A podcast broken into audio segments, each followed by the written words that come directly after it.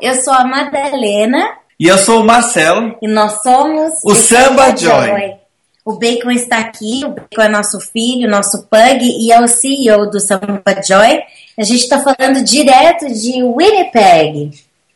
Winterpeg.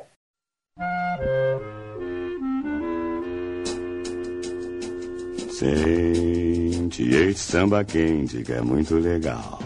É super pra frente, é bem genial. Embalo como este, só quem vai curtir. Quem não se machucar quando deixa cair. Por isso vem, vem, quem parou na nossa. Este balanço tira qualquer um da fossa. Ele é um barato e é da pesada.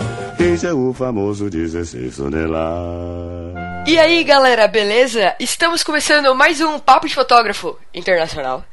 Eu sou Ana Cariani e em São Paulo tá frio, mas não tanto quanto faz em Winterpeg. E eu sou Rafael Petroco, aqui está frio e não tem aurora boreal. Nossa, mas nunca. é, São Paulo tem umas cores diferentes no céu, assim, mas não são bonitas como lá, né? A gente a tem cor de poluição só, é. é. Só meio cinza. Bom, vamos pro recadinho dos ouvintes e depois a gente já volta com esse bate-papo international. Uhul!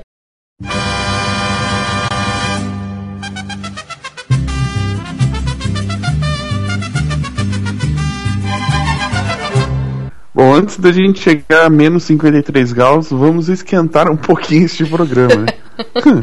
vamos falar da 46 graus, e essa é positivo. Tudo. O negócio é quente. Patrocinou o programa, o negócio fica quente. Bom, pra, pra vocês que acompanharam o podcast que a gente fez no Wedding Brasil e ouviram o que o Miguel disse, né?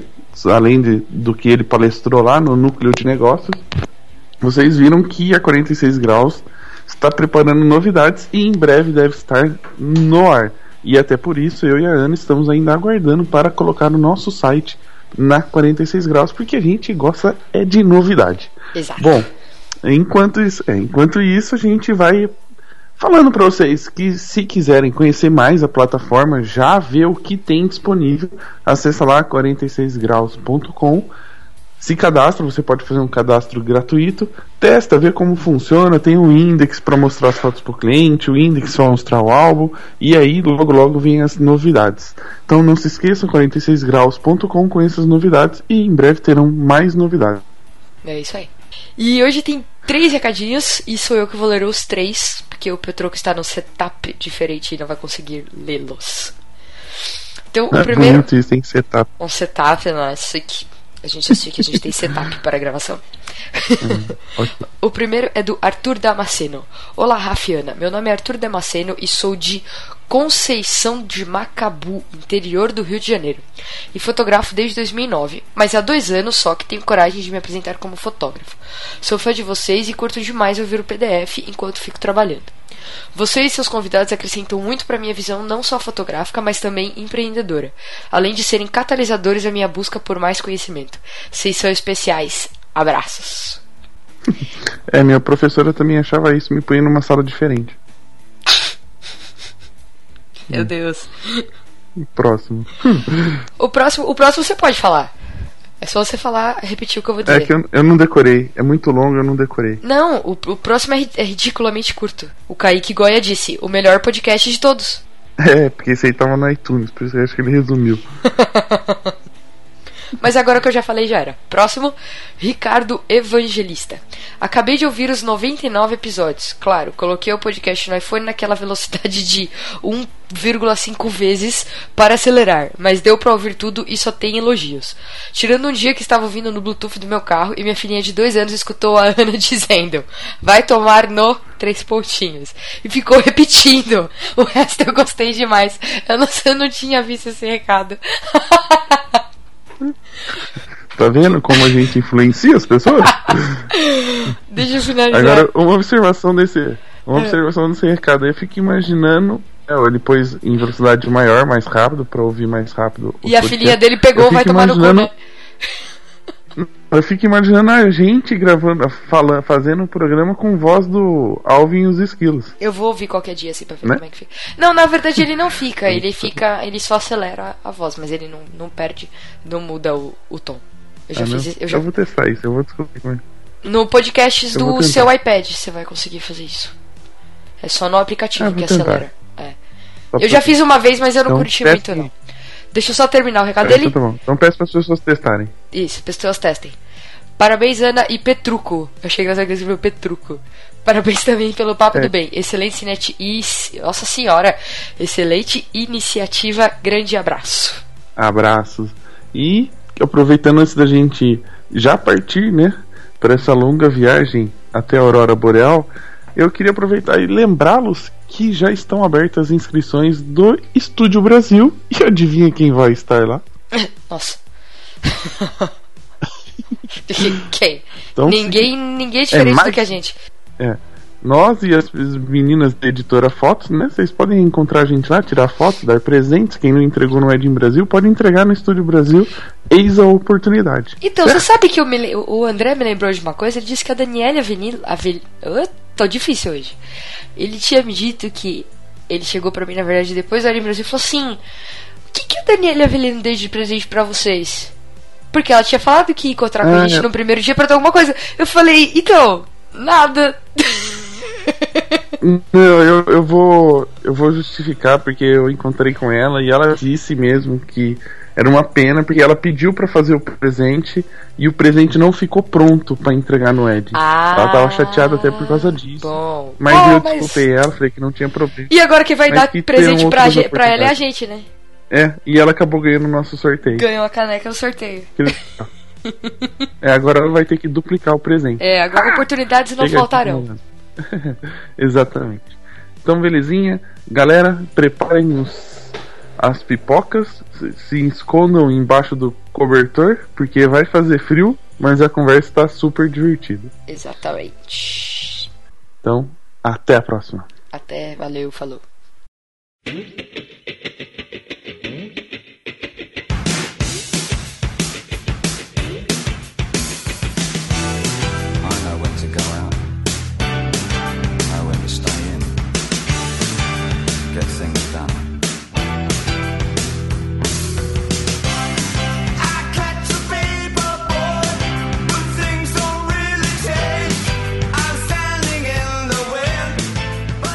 Bom, como vocês já viram, nossa entrevista vem diretamente do Canadá, de Winnipeg. E para quem é ligado nos esportes, sabe que já aconteceu umas Olimpíadas do Inverno, né? Denver. E por isso acho que talvez a brincadeira até. Mas vamos, vamos perguntar antes, né? Quem quer responder, Marcelo ou Madalena? Por que é chamado de Winterpeg? Ah, eu respondo. a empolgação dele. Eu, eu, Essa eu. ele sabe, essa ele sabe. Ele levantou a mão. Eu sei. Eu, eu sei. levanta a mão que ele sabe. dois mais dois é cinco. Não. Não, o Interpeg é chamado por Interpeg porque assim já faz bastante tempo, mas o primeiro ano que nós tivemos aqui teve um dia que fez menos 53 graus. Foram dois dias. É, foi mais que um dia, mas assim, o primeiro foi muito marcante, porque pareciam todos os jornais aqui falando que tava mais frio que em Marte. Nossa senhora. Não, você fala que o primeiro foi mais marcante porque no segundo você já não sentia um corpo, né? Você já tá morto, congelado no segundo dia. É por aí mesmo. A gente ficou em casa nesses dias. Não sei Tá porquê. Ah, a gente vai depois entender como é que vocês foram parar no meio do nada aí, né? No meio do frio. E eu queria, antes de. Quando a gente começa um programa, a gente quer sempre conhecer a história dos, dos entrevistados, dos convidados. Então, eu queria que vocês contassem um pouquinho da história de vocês, como é que vocês entraram na fotografia e como é que vocês acabaram chegando até aí no Canadá. Então, na realidade, para mim, assim, eu era, eu era um empresário no Brasil. Eu saí do, saí do Brasil como empresário, tinha minha empresa legal e tava indo, tava crescendo a empresa, mas eu era muito infeliz com a, com a história de trabalhar nessa empresa, mesmo sendo dono da empresa. E aí eu via a Madalena voltando da fotografia, da, tipo, de casamento e achava assim, Eu parecia uma bruxa, uma, toda despenteada. uma bruxa toda feliz. Mas feliz, é verdade. toda feliz, adorava fotografar e falei assim, ok. Então vamos, quero, quero, vou continuar trabalhando, mas quero fazer alguns casamentos com você. E o Isso. primeiro casamento que eu fiz, assim, eu apaixonei, assim, achei extraordinário, muita emoção, que no meu mundo corporativo nunca existiu. Então, assim, tinha emoção, tinha alegria, é, tudo, tudo envolvendo a emoção em várias, em várias estações dela, tristeza, felicidade, alegria, tudo muito, em muito pouco tempo. Então eu me apaixonei com isso e a gente sempre qui- quis pensar em mudar muito na nossa vida. E a gente resolveu Isso. É, mas antes da gente falar dessa mudança, eu vou falar um pouquinho da minha experiência e trajetória na fotografia. Eu comecei a trabalhar na fotografia em 2003 e eu fui editora de fotografia por seis anos. Eu passei por uma agência de imagens e depois eu era editora júnior da revista Viagem Turismo, na parte de fotografia também. E depois eu segui o meu grande sonho, que era ser fotógrafa. Eu queria trabalhar na fotografia, mas produzindo o meu próprio material. E isso aconteceu em 2007. Então de lá para cá eu sou fotógrafa e eu fiz uma pós-graduação de fotografia em São Paulo. Foi bem interessante, bem teórica, bem legal. E comecei a fotografar casamentos em 2009. Foi quando eu fotografei o primeiro casamento.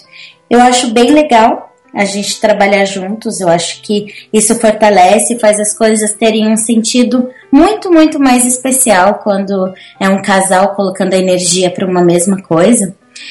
E essa energia a gente não queria mais que ficasse numa cidade em que a gente já estava meio de saco cheio assim de São Paulo. A gente tinha uma vida muito bacana, muito estável e tal, mas tinha alguma coisa que faltava.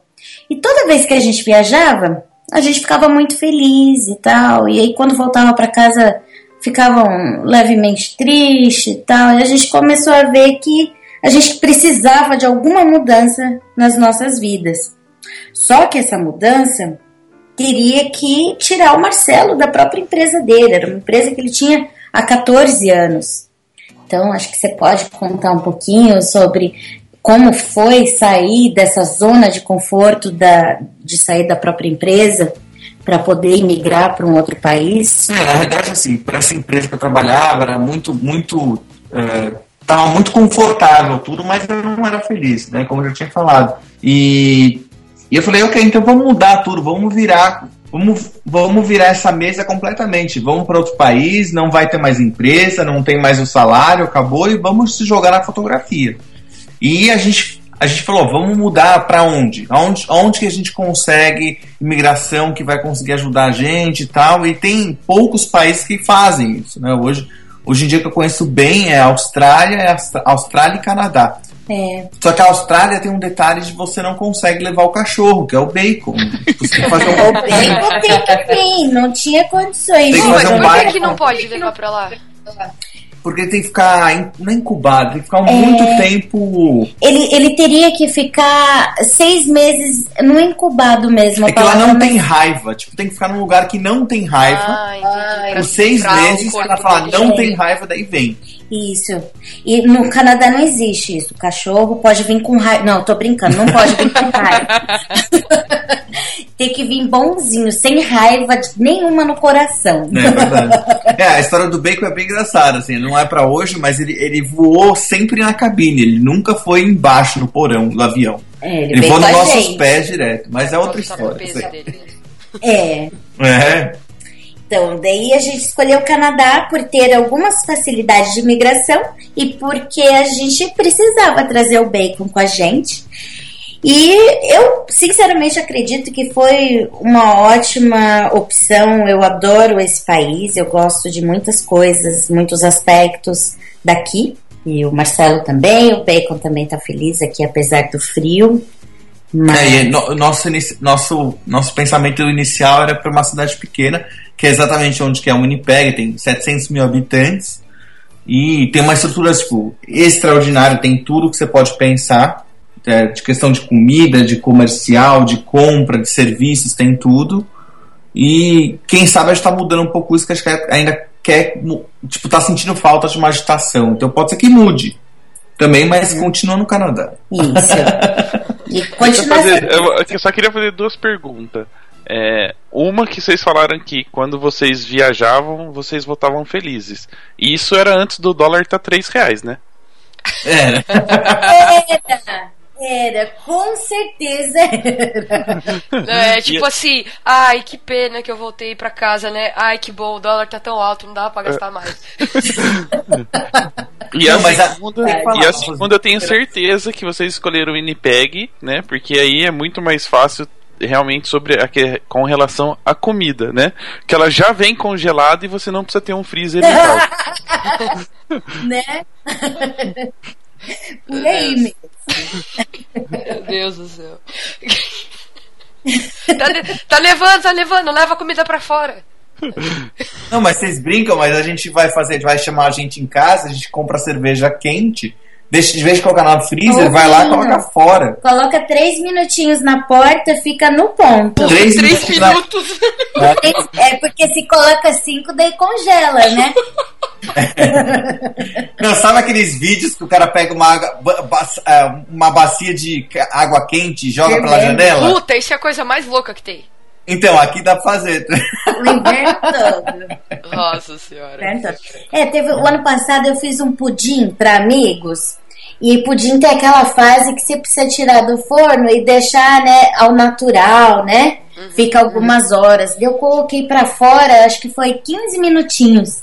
Ele já ficou todo soltinho. É, você tem que lembrar que tua geladeira provavelmente deve ser uns menos 5, menos 6 no máximo. Aqui faz menos 20, menos 30 em média no inverno. Então, é um É pouquinho mesmo? melhor que a geladeira. Um pouquinho melhor, né? Tipo, É. Essa Agora- minha função aqui, Smart Bar, que tem no meu freezer, que eu boto lá e congela mais rapidinho o negócio gela, não serve pra porra nenhuma. né? Ah, isso aí é a lareira deles, né? Eles ligam isso aí pra esquentar o ambiente. Aham, entendi. Isso. É, mas a gente não fica só aqui. Nossa, a gente, tá, a gente assim, viaja bastante porque cada vez mais a gente, a gente se coloca num, num mundo de, de fotografia de casamento. Não, não é, a gente não gosta da palavra que é destination weddings. porque É, a gente não primeiro gosta. Que, primeiro que a gente acredita que destination weddings é outra coisa. Mas o que a gente gosta é de fotografar casamentos em diferentes lugares. Isso. E faz muito bem pra gente isso, porque cenas novas, coisas diferentes. É Faz... mais inspirador fazer algo que não é no seu environment, não é na cidade que você mora.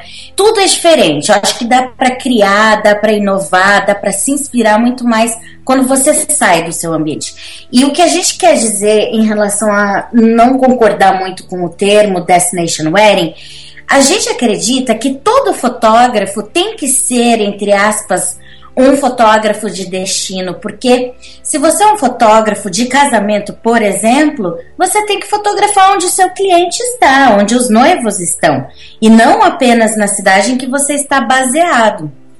Então, por isso que a gente acredita que o termo Destination Wedding seria para qualquer fotógrafo e não para quem viaja. Todo mundo tem que fazer algum trabalho longe de casa. Algum Então, dia, na verdade, alguma vocês saíram da zona de conforto várias vezes, né? O tempo todo. É um exercício constante no Samba Joy, é sair da zona de conforto. Eu ainda, na realidade, aqui em Winnipeg eu ainda não voltei pra zona de conforto. eu continuo fora ainda. É verdade. Mas voltando, voltando um pouquinho à história de vocês, assim. é, o Marcelo tem uma história muito parecida com muitos profissionais hoje da fotografia, né? Que é ter um trabalho e aí começar a se dedicar à fotografia e chega um momento que tem que decidir qual dos caminhos levar. Fica no, no estável, que é o emprego fixo, né? Ou vai para o digamos, não é um risco, é Acho que a virada Ai, é um me fugiu risco, a né? A virada é um. É, mas me fugiu a palavra, que seria o. A, a que eu ia usar aqui. Perdi. Tudo bem. É, enfim, o desconhecido é a palavra. Ah, sim. Que aí ótimo. você tem muito relação de com a realização financeira, que é o fixo, que é o, o estável, e a realização pessoal, que é o desconhecido. Como é que foi pra você tomar essa, essa decisão de falar assim, meu, chegou a hora de eu não ter mais o fixo, eu não, não, não preciso dele financeiramente, eu, preciso ter a realização pessoal. Como é que foi esse momento pra para você na hora da sua decisão? Olha, eu acho que as primeiro, primeiro momento a, a questão, a questão da, do, do dinheiro estava afetando muito minha saúde em questão. Muito estresse, muito, é, é, muita dificuldade, assim, ok, acho que conseguia cada vez achar um- uma saída nova, uma nova solução, papapá, mas o meu corpo, cada vez ele reclamava mais, entendeu? A ponto Quanto de... mais dinheiro, mais o corpo reclamava. Exatamente, assim, e, e eu acho que. E daí eu cheguei a um ponto e falei assim, não, não, quero mudar. Não dá. Isso não, não é. Não é o dinheiro que vai fazer minha vida feliz. Eu posso contar qual foi o ponto? Ponto. O ponto foi, a gente estava indo, sei lá, pela 15 vez descansar na Disney, que era o lugar em que o Marcelo conseguia se desestressar. A gente ia várias vezes por ano. E lá pelas tantas a gente voltou, desceu do avião, entramos no nosso carro e o Marcelo teve uma crise de pânico ao começar a ler os e-mails da empresa. A gente foi direto para o hospital. Então, é, o coração dele estava acelerado e tal. Então, Não, assim, a sensação real é. Não sei se alguém com certeza deve ter visto, mas sabe aquele vídeo cacete de agulha? O cara vai.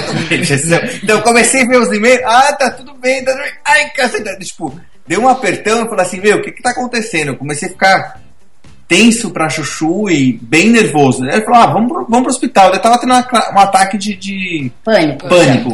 É. Isso. Esse- Esse eu acho que foi a gota d'água. Tipo, tava ganhando super bem, vida super estável, mas o corpo tava todo torto, assim. Tava chiando. Tava chiando. E, e daí, e daí, assim, foi perfeito, porque a Madalena, a Madá trabalhava com, com fotografia, eu já tinha feito alguns casamentos com ela, falei, meu, agora é isso, agora a gente vai fazer a nossa virada. É. Era o que faltava, né? Pra dar o, o, o, o É, era- empurrãozinho era- final, né? Exatamente. É, e quando a gente decidiu que ia imigrar, a gente sempre soube que trabalharíamos juntos. Esse projeto, o, o Samba Joy, foi criado ainda no Brasil, na- nas nossas ideias, né? Ele é uma empresa canadense, mas a criação de ideias foi feita no Brasil, já sabendo que a gente ia trabalhar juntos. É. E aqui, aqui no E- Brasil, Madá, você já tinha uma empresa de fotografia? Já, já usava um nome parecido ou era você trabalhava com alguém para fazer casamento? Eu era Madalena Leles. Eu, eu acho que eu continuo sendo Madalena Leles. Mas esse era o meu nome, entendeu? E aí, quando a gente criou o Samba Joy, eu não queria ter um nome de empresa sendo o meu nome. Eu não queria isso. Porque eu acreditava já desde o início, junto com o Marcelo, que o Samba Joy seria algo que agregaria artistas. E é por isso que a gente tem até a nossa logo é uma tendinha de cerco que é como se fosse uma casinha que vai acolher a arte vai acolher acolher inovação. Então a gente sempre soube que não seria só fotografia não seria só eu ou só o Marcelo. É, a ideia, a ideia do Samba Joy, ela ainda tá bem forte, mas ela, ela, ela hoje ela é a Madalena e o Marcelo trabalhando, mas a, a ideia é aumentar isso, trazendo cada vez mais artistas para nossa casa, tanto que não só de fotografia Não só não de só de vídeo É, tanto que a gente tá, tá dando nosso primeiro passo para essa realização da tenda, de colocar mais artistas, que é exatamente o samba rom. Né? A gente, a gente já abriu, tá abrindo nossa casa pro verão canadense, que é daqui junho, começa junho, é junho, julho, agosto setembro é. São, é, são esses meses que a gente vai. Vai ter gente aqui, vai ficar seis dias na nossa casa e vai aprender. Vai, quer dizer, eu falo que a gente vai aprender com eles e eles vão aprender com a gente, que eu acho que sempre tem troca. Nunca, sempre nunca é algo, ah, estou ensinando e eu já sei tudo. Não é verdade. não Eu acho que a troca é muito, muito boa. E, e trazendo fotógrafos para cá e outros artistas, a gente vai, vai, vai começar a dar mais um passo pro, pro, pro, pra ideia da tenda. Uhum. É, então, e a gente- a gente já conversa tenho- mais tarde em relação a esse assunto. É. A da, tenda, a da tenda a gente já tá acostumado aqui, porque a gente já tá querendo armar barraca na, na, na casa dos outros já. Ô, Petroco, Oi. isso pode ter duplo sentido. Ah, tudo bem. Oh, oh, Dependendo da pessoa, até compensa, viu? Mas enfim. eu já tenho uma barraquinha bonitinha e tal, daí você já olha. Minha mente foi pro outro lado agora. Eu fui na inocência, coitado. Porra. Não pode falar essas coisas perto de mim. Eu não Tá. tenho a mente normal. Você tem mente de homem, esse é o problema. Ai, tonto. Mas falando um pouquinho desse, desse desafio de, de vocês fotografarem casamento e partirem pro Canadá. Como é que foi aí a adaptação dos dois com relação ao trabalho, né? De começar criar uma empresa e começar, e começar a fotografar casamento aí pela, pela região mais fria do planeta. Olha, não é fácil. O, o recomeço, ele te dá uma base zero. Você não conhece ninguém, você não tem nenhum cliente, você nem conhece o bairro em que você está morando. Então, assim, todo recomeço é muito difícil, é caótico, é caótico profissionalmente, pessoalmente, psicologicamente. É bem, bem difícil mas a gente sabia onde a gente queria chegar. Então, assim que a gente chegou, a gente buscou advogados para poder abrir a empresa, né? A empresa é, é, como a gente disse, é uma empresa canadense, o Samba Joy, e ela não é uma limitada, ela é uma incorporate. É, que, que a diferença é que limitada seria eu e a Madá. Isso. Ela sendo incorporate, é uma empresa, ela é mais. Tanto que a Madalena é a, é a, é a presidente da empresa e eu sou o, o vice-presidente. E nós somos Bacon é o contratados. CEO. É. O Beto CEO.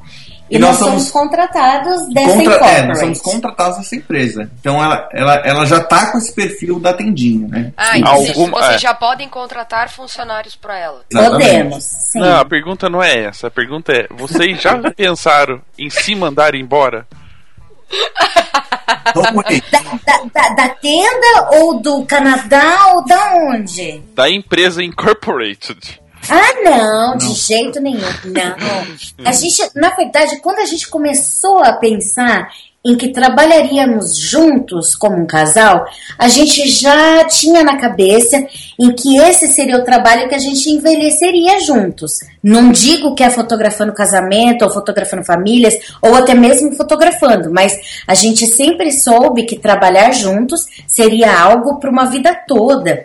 E o que foi surpreendente ao meu ponto de vista é que o Samba Joy ele não se tornou apenas uma empresa para a gente trabalhar para o resto da vida ou algo do tipo. Ele se tornou um lifestyle. Então assim, a nossa casa é o Samba Joy, que seria o Samba Home. O nosso carro é especial para a empresa.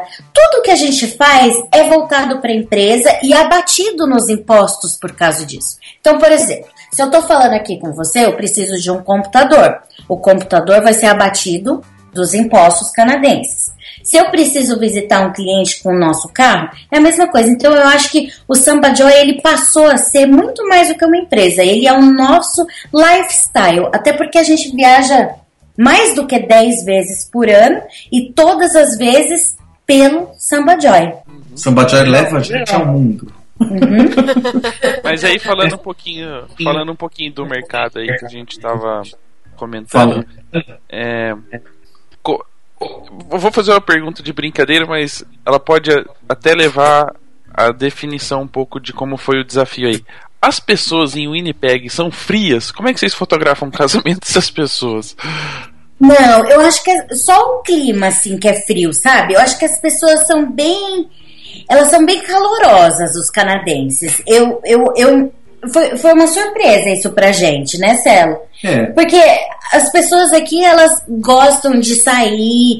É, A gente sente que, assim, como a gente é diferente, entre aspas, por ser brasileiros e tal, eles têm muita curiosidade, como se fossem esquimós com pessoas vindo de fora. Então, assim, eles querem chamar a gente pra jantar, quer chamar a gente pra ir em festinhas, pra ir em. é, como que chamam? Auction. auctions de, de artistas. A gente é convidado para tudo aqui. Sim. Isso, isso vira meio que um privilégio, porque é alguém que está vindo de um país tropical e tal. Agora nem tanto, a gente já está aqui há dois anos e dois meses. Mas assim, eu posso dizer que no começo a nossa agenda era, era lotada de coisas. Era é, eventos sociais todos os dias da semana. É, estava iniciando todo o network para aparecer no mercado também. E outra coisa que é importante falar que assim, quando, quando eu morava no Brasil tinha essa visão. O canadense é muito diferente do americano. É verdade. No Cana se você vai nos Estados Unidos como imigrante, você é visto como ralé para baixo.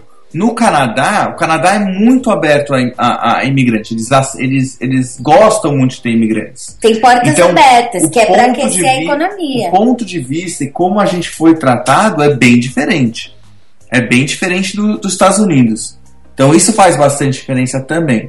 Então eles são um pouquinho mais parecidos com a gente, né? Sim. Eles Nem são- tanto, mas sim. Eles são, são, são muito, abertos. em relação a ser calorosos e amigáveis, eles são muito, muito amigáveis e calorosos. E eles são tem, tem um ponto de vista bem diferente em relação ao imigrante. A gente sente bem aceito. Eu nunca senti na pele algo de tipo assim, ah, mas ele é imigrante, ou sabe, quando te olha torto e tal. Como eu, eu percebo que acontece muito nos Estados Unidos, por exemplo. Mas é engraçado porque o perfil deles, na verdade, não seria um perfil muito apropriado para isso, porque eles são, digamos, descendentes de ingleses e franceses, que não são as pessoas mais simpáticas do mundo, né? Sim. São praticamente os argentinos da Europa.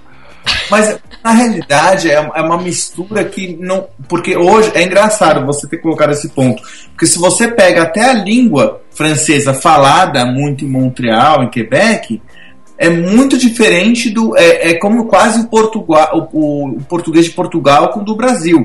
Tem muita palavra diferente do, do francês eh, canadense. Né? E, e, o, e o, a parte britânica é muito diferente pela questão de que faz bastante tempo também, né? De, não, não tem aquele mesmo ar. Eu entendi o que você quis dizer, mas eu, eu não vejo esse ar de modo nenhum. Já foi para Londres, já apanhou bastante, tomou bastante tapa na cara, mas eu não vi isso aqui. É, é verdade. E aqui em Winnipeg, a população é muito como se fosse formada de imigrantes, como se fosse o BRICS, mas em vez de ser Brasil, é Filipinas. Então aqui é o. Filipina, Rússia. Aqui é o BRICS. É filipinos, russos, indianos e chineses. Mano, Os chineses estão por todas as partes. É. chinês domina, filho. Chinês tem aqui Osasco tem um monte. Mas e aí, conta mais um pouquinho dessa história. Como é que foi a criação do Samba Joy aí? Como é que as coisas começaram a acontecer para vocês e vocês começaram a desenvolver o trabalho de fotografia, o trabalho de artista de vocês aí? Ó, na, na realidade, a gente teve que fazer bastante trabalho de marketing para aparecer. Então a gente anunciou em revista, a gente foi falar com todas, a gente foi bater na porta de todos os planners daqui, a gente bateu na porta de todos os. Ai, Floriculturas. é, tô- eu tô falando em inglês, não pode. é, Tem que bater na porta. bater na porta de todos é, cerimonialistas, é isso? Todos cerimonialistas. cerimonialistas, a gente bateu na porta de todos os, os locais de evento, os hotéis principais que fazem que fazem casamento, conhecer essa pessoa, ir mais que uma vez, é, Ofere- falar com os fotógrafos daqui. oferecer trabalho de graça, às vezes, tipo assim, ó, o primeiro a gente faz, não cobra.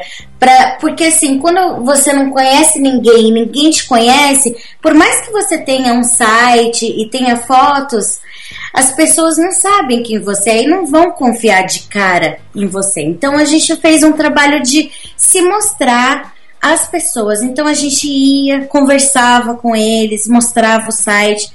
E cada pessoa que abriu a porta pra gente significava muito, muito pra gente. Eu acho que em São Paulo eu nunca fui visitar uma cerimonialista, por exemplo.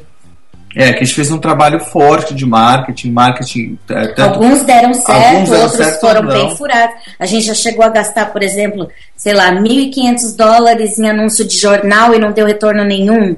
E aí gastamos, um- é, gastamos um pouco mais com uma revista que deu muito, muito retorno. Então, Teve é, você não não, dá pra para saber e entender o que, que vai funcionar ou não. Então a gente teve que apanhar bastante, errar bastante para poder chegar num ponto de acerto. E ainda tá capenga, né? Vai. É, a gente continua aprendendo todo dia. E, Com é- certeza. E assim, é, é como se você é como se você chegasse no Brasil e alguém falasse pra você, ah, você vai anunciar na Veja ou você vai no anunciar na revista da, da cidade, que ninguém sabe qual é o nome, sei lá, acabei de inventar esse nome. Ah, não sei, vamos pensar. Ah, a gente olha as duas revistas, começa a analisar. Então tem, a gente toma muita porrada de graça porque a gente não tem noção de como que são as coisas. Então é por isso que a gente criou bastante.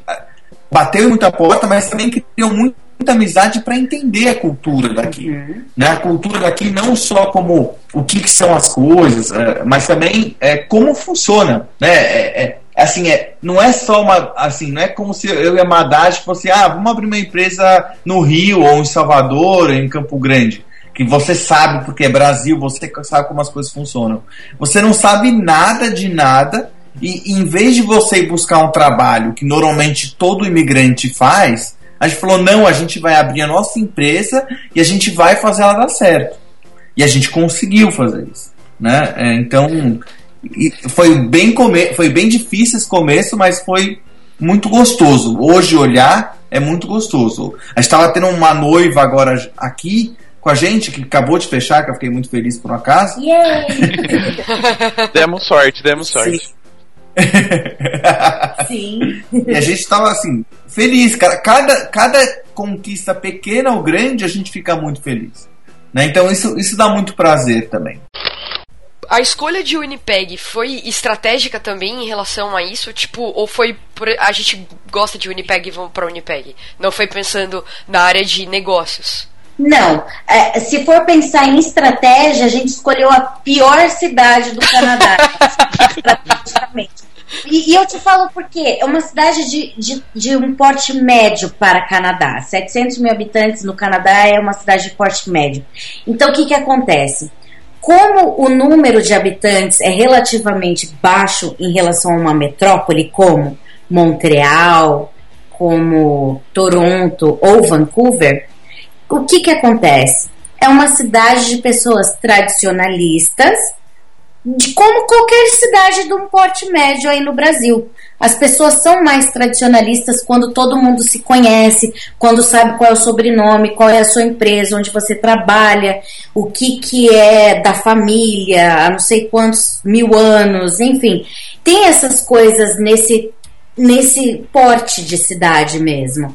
Então, o que, que acontece? A gente tem um mercado tradicionalista aqui que vai preferir ter um fotógrafo ruim, mas que eles conhecem, que eles sabem de quem é filho, que sabe onde que é a portinha que eles podem bater, do que ter um olhar mais apurado ou mais criativo. Então, com isso a gente apanha e estrategicamente foi o pior lugar, mas a gente veio parar aqui em Winnipeg, buscando, claro, como imigrar para o Canadá, e a gente viu que para nós a solução seria vir pela comunidade judaica de Manitoba ou de Winnipeg daqui.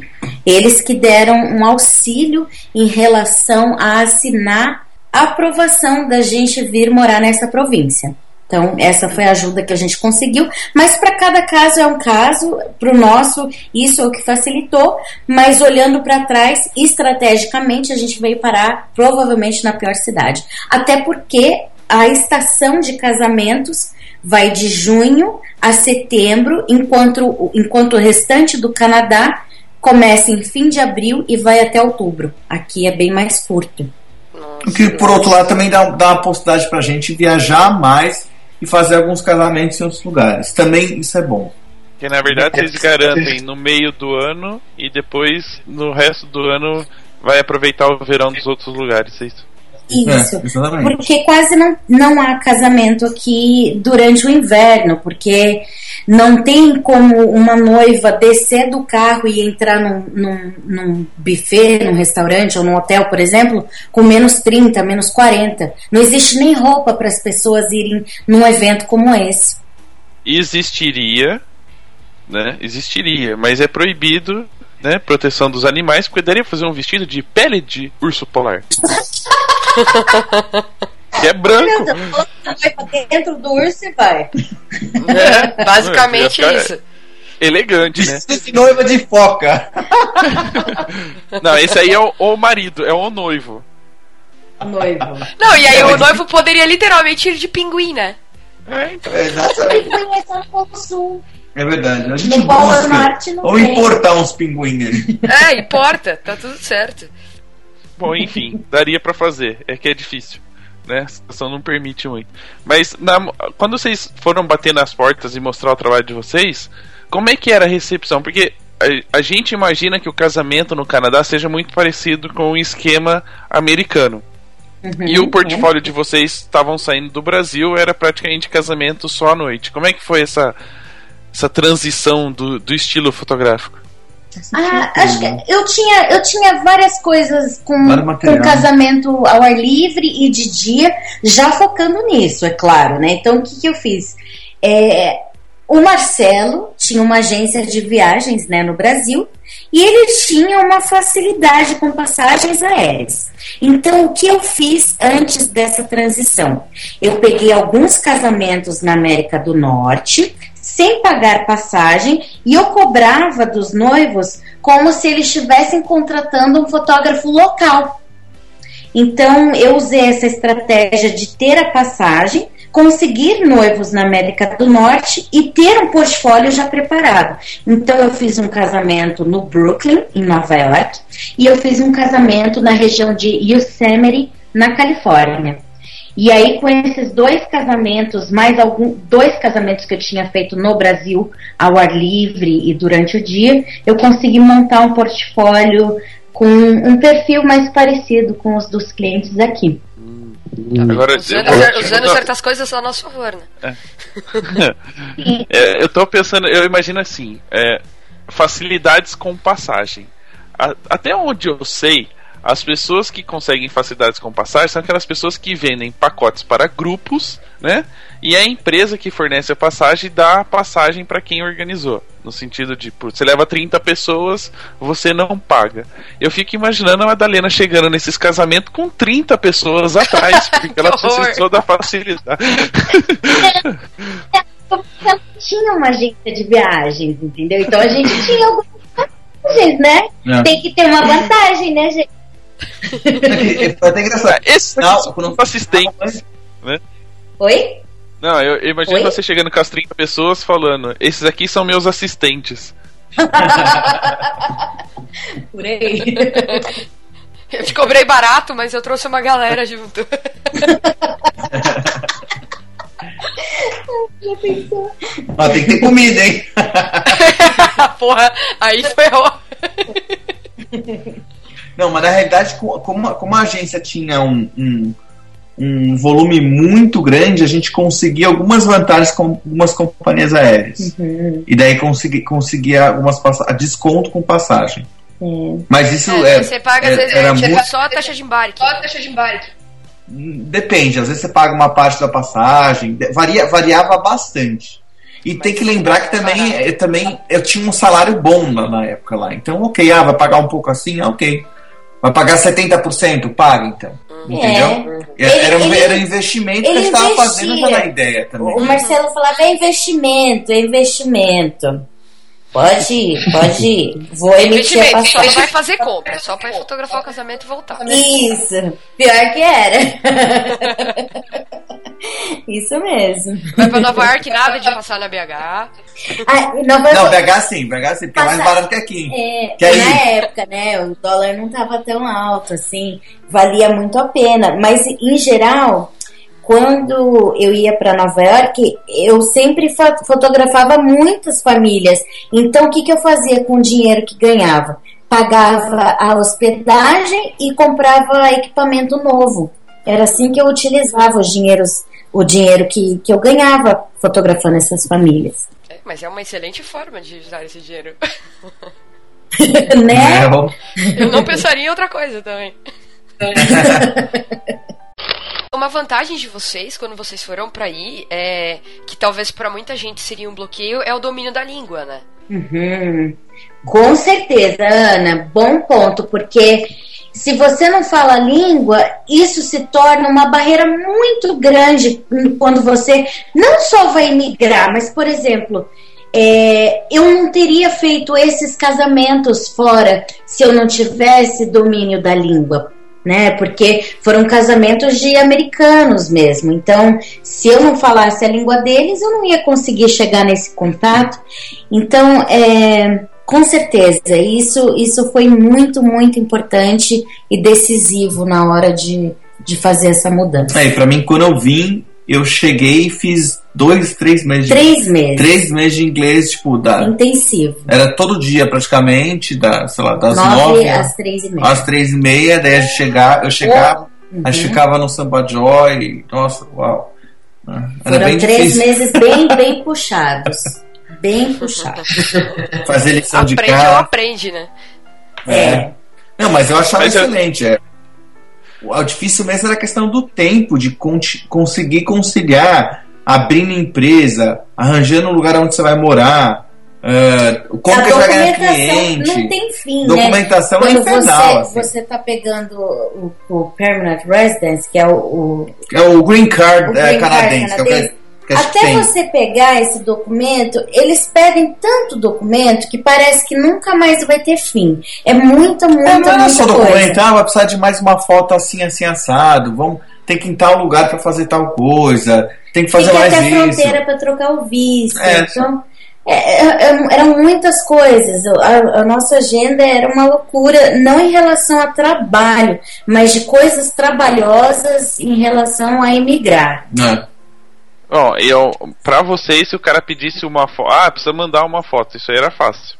Mais ou menos. As nossas fotos do- dos, dos passaportes e dos vistos aqui são horrorosas. Porque esse tipo de foto. São horríveis. Não mostro pra ninguém. É, foto você não, você não tira em qualquer lugar, você tira em lugar específico, por causa que a, a foto tem que ser tá, papel e. Daí a gente falou, não, não, nem vamos tentar, vamos tirar a foto em qualquer lugar e pronto. Isso, num lugar é um específico. saco. Até pra foto. É. E aí a expansão de vocês, né? A gente sabe que aí começaram as coisas a dar certo no Canadá e vocês repetiram várias vezes que, que viajam muito com casamento. Como é que foi esse boom? Como é que foi receber já o primeiro convite para sair? Né? Vocês foram para o Winnipeg para fotógrafo, para virar uma empresa de fotografia de casamento e de repente começaram a receber convites para sair daí para fazer algum, alguns eventos. Como é que foi essa notícia, né? Essa, essa expansão da empresa e como é que vocês começaram a se programar também para poder sair daí e fazer outro, em outros lugares, outros países? Ah, eu acho que a gente percebeu com o Samba Joy que a gente poderia morar em qualquer lugar em que a gente tivesse uma boa conexão de internet. Então a gente percebeu, é sério. Aqui Então, assim, é por isso que vocês saíram do Brasil, né? Ah, É, por isso. Não, mas brincadeiras à parte, a gente vê que se hoje a gente quisesse morar numa área rural com uma boa conexão, a gente poderia. Por quê? Porque a gente tem cafés com noivas, por exemplo, ao vivo só em Winnipeg. Só que 50% dos nossos casamentos não são aqui e na maioria a gente não conhece os noivos até o dia do casamento. Então o que, que a gente faz? A gente faz muitas conversas virtuais, a gente usa muito o Skype, igual a gente está fazendo com vocês agora, com certeza com vídeo, né, e tal. Mas a gente faz muito esse tipo de trabalho, de marcar um horário, conversar com os noivos, conversar mais de uma vez, porque o ao vivo é só aqui em Winnipeg mesmo. O restante a gente, em geral, nem conhece os noivos pessoalmente até o dia do casamento, até chegar no destino. Então, o que a gente percebeu é que a gente pode morar em qualquer área, mesmo sendo remota, desde que tenha uma boa conexão. A gente está trabalhando em qualquer lugar, em qualquer parte do mundo. É, e além disso, a questão de, de viajar, a gente tem muita experiência porque a gente viajava muito. A, Madá, É, bem antes já. é, bem antes de, de- disso. No Brasil, a Madá viajava toda hora, fazia, tinha bastante trabalho. Tinha. Então, assim, é, a experiência que a gente tem de viajar e como se lidar, como gastar pouco em tudo que é canto, vale é, é- é muito bom ser utilizada, entendeu? E a gente consegue utilizar isso para os casamentos que a gente tem. Então isso, além de tudo, dá para ajudar a questão do preço, né? A gente não tem mais a passagem de graça, mas a, a gente consegue agora achar as saídas, quer dizer, de graça raramente tinha, mas eh, a gente consegue sair, sair, achar saídas com preços mais baratos, né? Até a Madá falou na, na palestra da, da companhia WOW, né? É é uma companhia que, a, que abriu faz pouco tempo. Não, estreou mês passado. Terça-feira começou o voo Boston ou de Boston, Boston. ou Washington, né, para Islândia por 99 dólares e de volta. Então assim são é, são esse tipo de coisas. A gente sempre fica de olho aberto, sabe? Por exemplo, é, a gente tem uma viagem esse mês para Vancouver. A gente ainda para trabalhar. A gente ainda não sabe se vai de carro ou se a gente vai de avião, porque se a gente for de carro, a gente pode parar em alguns lugares interessantes, tipo Lake Louise, que é onde fica Banff. Aliás, Banff é onde fica o Lake Louise, Hum, né? tá bom. Para falar melhor. Então a gente sempre fica pesquisando como ir e como vai ser mais agradável pra gente. A gente gosta muito de viajar. É, até nesse Sempre caso, a gente, a, gente, a gente precisa ir para Vancouver. Então a gente aproveitou e aumentou uma perna nessa viagem. Então a gente vai para Vancouver, vai ter um E trabalho. a gente tem um legal. café ao vivo e, em a- Los e a Angeles. gente vai ter uma reunião que, que Que merece. não, não pode ser via Skype. que não pode ser via vivo. Skype e merece a nossa ida lá, porque vai gerar um É bom famoso. negócio. É famoso. Los Angeles tem que ser ao, ao vivo, é famoso. É famoso. Ator de. Queremos depois saber em off quem que é. Se uma hora tem que pegar um avião até lá, é... Então, tá É vendo? interessante. é, o negócio é quente. A gente não vê a hora de poder compartilhar isso com vocês. A gente compartilha quando der o stop na gravação. A gente promete que não conta pra ninguém, né, Petruco? É. A gente sabe guardar É. segredo. Só vou agora. contar pra minha esposa, porque aí eu vou ter que justificar a minha passagem pra Los Angeles, né? Exatamente, exatamente. Pra auxiliar nesse casamento. Eu vou ter que compartilhar com ela. É, não, aqui é a mesma coisa. Mas beleza, continua. Era só um comentário. vai, vai, vai pagar, sei lá, é, 150 dólares por pessoa a mais para ter ido para Los Angeles. Então, vai aproveitar uma passagem, tipo, que ia ter de Winnipeg para lá, sei lá, ia sair uns 700, 800 dólares, a gente vai pagar 150 cada um. Porque a gente conseguiu conciliar duas viagens. Isso. Então, é outra essa experiência que dá para utilizar em várias situações. Vocês têm feito com muita frequência é, casamentos no Canadá, né? Não sendo em, em Winnipeg, mas no Canadá como país, assim, pelo. Ou vocês têm feito muito mais pra fora do Canadá? A gente fez em Vancouver, vai fazer um outro lá esse ano. É? Mas, assim, é, o mercado de Vancouver é um mercado bem interessante e um pouco diferente. As pessoas de lá, em geral, gostam de casar em outros destinos. Por quê? Porque é costa oeste. A costa oeste tem uma facilidade muito grande em relação a voos e custo-benefício para o Havaí. México e Havaí. para o Havaí. Então, uma passagem para o México a partir da costa oeste, eu acho que sai, acho que é 280 dólares e de volta. Então, o que, que acontece? As pessoas preferem casar no Havaí do que casar em Vancouver. Que fácil, né?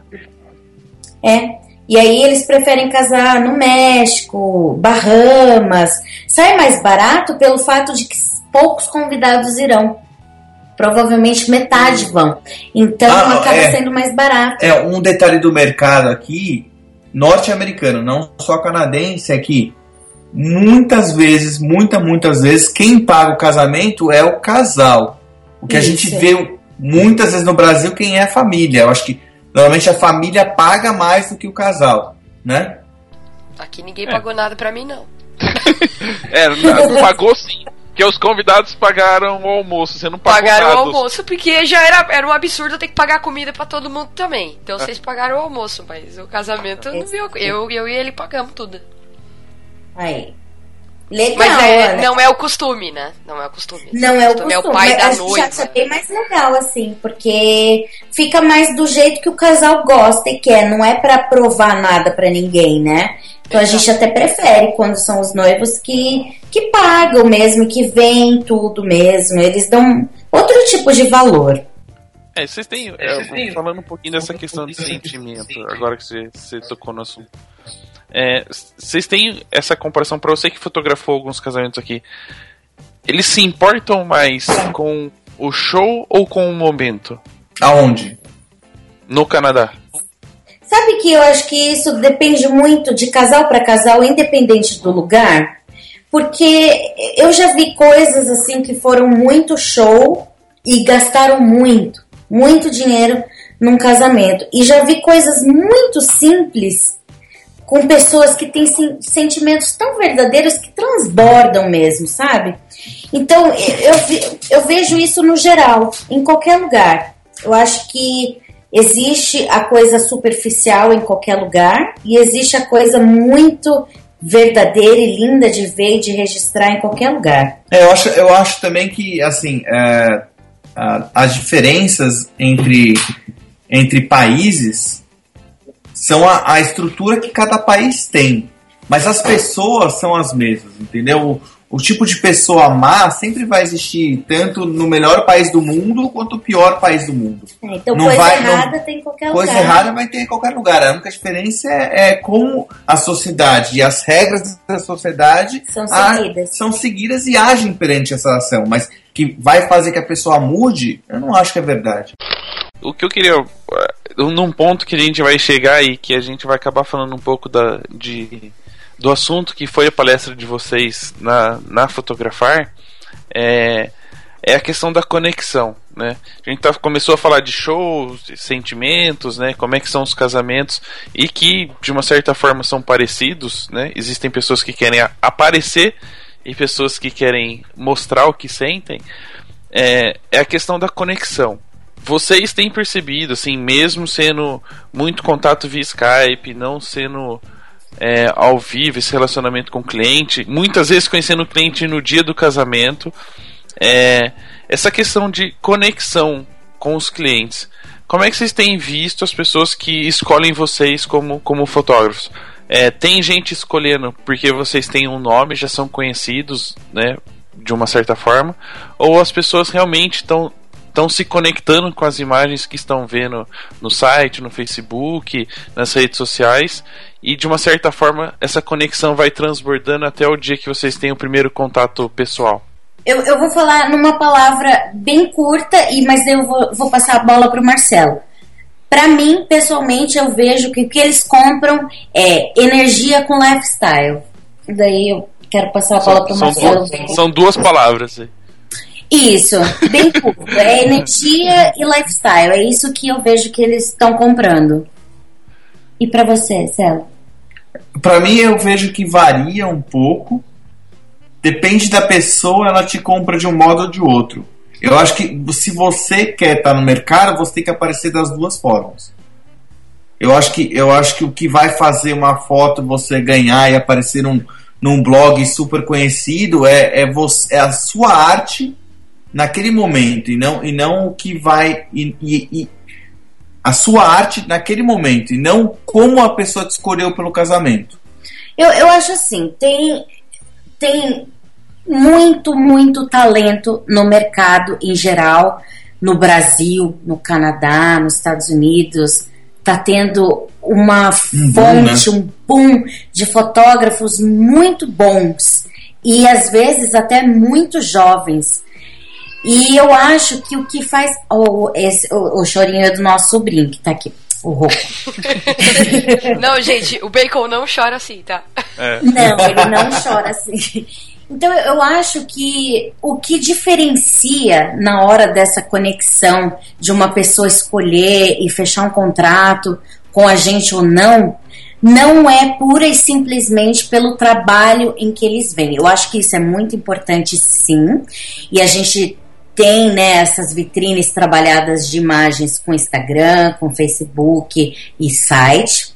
Mas eu acho que o que põe lá para fora mesmo É muito da energia e o que eles veem do lifestyle da pessoa. É isso que eu acho que faz a conexão entre nós e esses noivos que estão até longe da gente fisicamente. Porque eu, eu acho que, que talento por talento e qualidade por qualidade, o mundo tá cheio. Tem muita gente talentosa nesse mundo. Isso é verdade. Eu acho assim que exatamente o que a Amada falou, eu só eu ach- eu achei legal que ela explicou, porque assim, pra gente é muito claro as duas palavras, mas elas têm que ser explicadas pra. Sim, claro. pra- porque Não é, não é pura entendi- e simplesmente assim, ah, é uma energia boa, tá legal e tudo mais. Ou então, é, ou, ou apenas ser assim, um lifestyle, que fica uma coisa muito abrangente, né? Pra onde você pensar. Mas eu acho que é isso. A gente mescla entre um, um bom trabalho, uma boa qualidade, junto com a nossa vida pessoal. Ne- Tanto no Instagram quanto no Facebook, a gente mistura as duas coisas, mostrando que a gente tá aqui, tá ali, o que a gente gosta, o que, que a gente faz no nosso dia a dia. Eu acho que pela assim, pela esse, pelo Samba Joy não ser só uma empresa, mas sim é o nosso lifestyle, isso se vende muito. Eu acho que as pessoas quer, gostam disso, porque é uma empresa que as pessoas são felizes. Eu e a Madá, a gente é feliz no que a gente faz. E não tem essa história, ah, amanhã é final de semana, epa, hoje é sexta-feira e tal. Não, isso é o, o Samba Joy é todo dia. Então, isso que a gente vende e é, e é isso que a gente quer manter sempre no Samba Joy. Sempre essa alegria, sempre essa, essa felicidade de estar trabalhando, independente de qual seja o trabalho. E, Né? e assim, a gente, nos últimos seis meses, a gente estava lembrando, eu e Marcelo, esses dias, contando com essa noiva que veio aqui hoje, a gente teve 18 noivas nos últimos seis meses. Noivas não, né? Noivos, um casal. Um casal. Vindo aqui em casa e a gente teve 100% de contratos de aceitação. A gente teve das, dos 18 casais que entraram aqui em casa, os 18 fecharam Que legal. nos últimos seis meses. Então, isso pra gente é uma resposta muito boa, muito positiva. Vocês já criaram um carimbinho e bateram na parede assim? De um casalzinho? Ainda não, podia ter, né? A parede. É, Deixa o seu recado. deixe o seu É. recado. Mas aí vai congelar, vai congelar. Aí eu quero falar muito sobre isso, porque até foi um, um tema que a gente acabou abordando na, na palestra que eu e a Ana fizemos na própria Fotografar à tarde, né, no dia seguinte da de vocês, que a gente falou de, de relacionamento, né, e vocês falaram muito de conexão, que acho que são duas palavras muito parecidas. Na verdade, uma é complementar a outra. É, vocês falam de conexão com o casal, com é, a harmonia entre vocês, né, para identificação do trabalho, do estilo de vida, de fotografia, mas também falam de conexões com outras pessoas, né, principalmente quando a gente fala do mundo fotográfico e por viajar já o mundo, você acabou contando no palco algumas histórias de pessoas que você conheceu e que teve já a oportunidade de trabalhar junto e, e fazer outros casamentos. É, me ficou gravado na memória a historinha de que não existe fotógrafo em Mônaco. Eu queria que você contasse um pouquinho de, de- dessa historinha e como é que nasceu e o que, que rendeu já essa conexão com outros profissionais da fotografia. Ah, então, no ano passado, nós éramos. Isso foi, foi no acidente, não foi uma coisa planejada. No ano passado, a gente não tinha. A gente tinha apenas cinco casamentos aqui, aqui em Manitoba, na província. Por quê? Porque a gente não conhecia ninguém. Éramos chamados newcomers, que são pessoas novatas na cidade, imigrantes. E tava fazendo aquele trabalho de bater E em tava porta fazendo ainda. isso. Tava muito novo. Tava fazendo ações de marketing ainda, né, para tentar ganhar clientes. Então, o que, que a gente fez? A gente não poderia fechar um ano com apenas cinco casamentos. A gente tinha que fazer mais coisas. Agora, buscar como buscar isso? Então, o que, eu fiz? Eu peguei meus contatos de pessoas que eu tinha feito workshops em Los Angeles e em Nova York. E aí, eu mandei um e-mail para esse pessoal dizendo: olha, estou morando na América do Norte, né? Mudei e gostaria muito de fotografar um casamento com você. Rola? Tem algum? E aí, depois desse primeiro contato, o segundo veio: posso usar essas fotos em algum portfólio e tal. E o casamento de Bordeaux foi um casamento que não foi por esse caminho, foi porque a minha, a minha amiga, a fotógrafa, ela teve uma experiência muito ruim com, com a, a segunda fotógrafa dela, e era um casamento muito importante porque era de uma celebridade. E as fotos que a segunda fotógrafa fez foram todas pro brejo, foram pro lixo. E ela ficou muito. bêbada. Ela tava bêbada e ficou muito mal falada entre as cerimonialistas, porque A fotógrafa principal. era o casamento do ano no região da- do sul da França. E aí, depois da conversa que eu tive com ela por Skype, de eu falar pra ela não desistir, né, da profissão por causa disso e tal, essa minha amiga falou que veio um casamento quente pra mão dela, que a noiva é diretora de, diretora de moda da revista Harper's Bazaar, uma inglesa, e ela me contou desse casamento, daí eu falei assim, ela me convidou para eu fotografar com ela, eu conversei com o Marcelo, a gente estava sem condições nenhuma de comprar uma passagem para eu ir para Nice, depois para Bordeaux e tal. Então o que a gente fez é, eu fiz várias famílias em Mônaco e esse casamento foi 50% é, di- Dividido. dividido, rachado.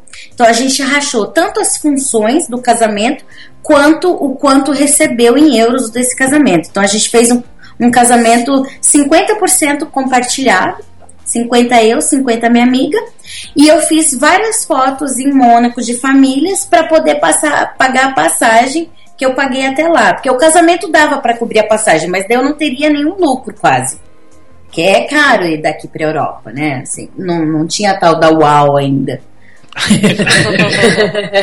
Não existia a low cost, que é a América do Norte para a Europa. Isso é de verdade. Agora que está começando a surgir low cost da América do Norte para a Europa. É uma coisa bem nova.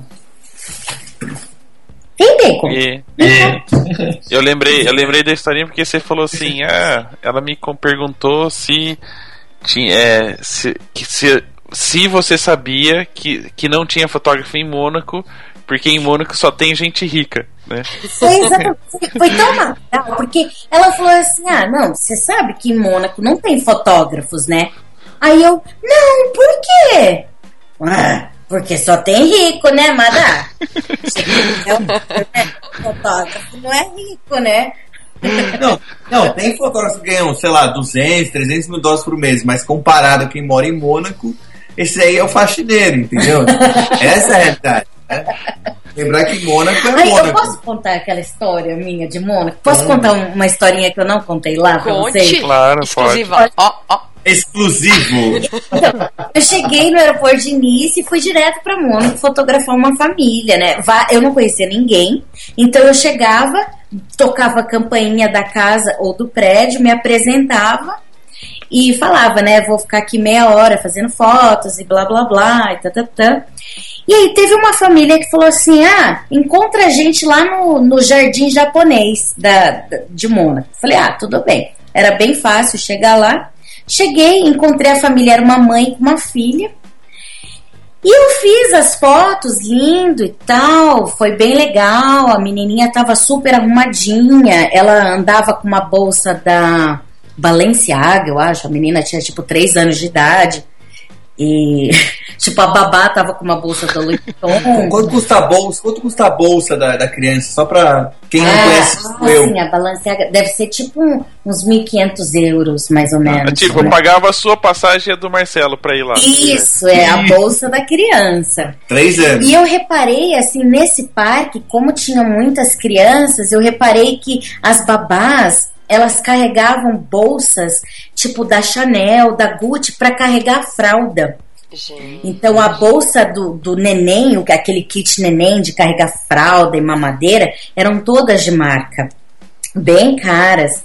E depois dessa sessão de meia hora de fotos, a mãe da garota, ela falou assim: a gente pode jantar juntas? Eu falei, claro que a gente pode. Daí ela falou, o que, que você gosta? Eu falei, ah, não sei, você quer sugerir? Porque, tipo, eu acabei de chegar, eu cheguei hoje, tô com fome e, tipo, não conheço nada, né? Não sei que. Daí ela falou assim, ah, é porque eu sou dona, tipo, de Ela não falou assim, mas ela falou que meu marido, ele é dono de mais ou menos 60% dos restaurantes de Mônaco. Então, se você quiser uma China, ou se você quiser um restaurante japonês, qualquer um, escolhe um. Eu falei assim, ah, então tá, então vamos no japonês, que eu adoro comida japonesa. Aí tá, daí a menininha falou assim, ai mamãe, eu adoro comida japonesa, vamos, vamos, todo mundo vamos. E aí ela ligou para uma amiga grávida que queria fotos também e queria me conhecer. Mas como grávida, ela não poderia comer no sushi.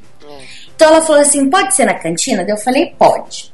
Tá, a gente ficou conversando, comemos uma pasta com lagosta, tomamos um vinho, ela pagou a conta e blá blá blá.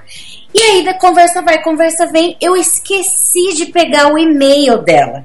Não peguei. E das outras famílias todas eu peguei cartão ou anotei. E dela a gente conversou, conversou, conversou e esqueci.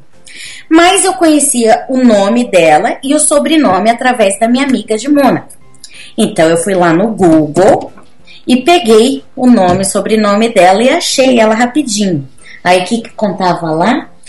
Que o marido dela, ainda bem que isso está em português, senão eles vão achar um capanga Vai pra vir atrás de mim. aqui. Olha só o que, que aconteceu. Eu coloquei o nome dela no Google e apareceu que a família dela, tipo ela e o marido e as empresas, é a maior lavagem de dinheiro do Putin. E eles são donos de restaurantes exatamente por isso, para fazer muita Lavar de lavagem. dinheiro. Gente! Então, Mas, assim, gente, é óbvio. Em Mônaco tem água. O que, que eles vão fazer com o dinheiro lá? Lavar, né? Só pode. Ai, Petro! Muito bem. tem uma lavanderia em cada esquina. Tô brincando, não, não tem lavanderia.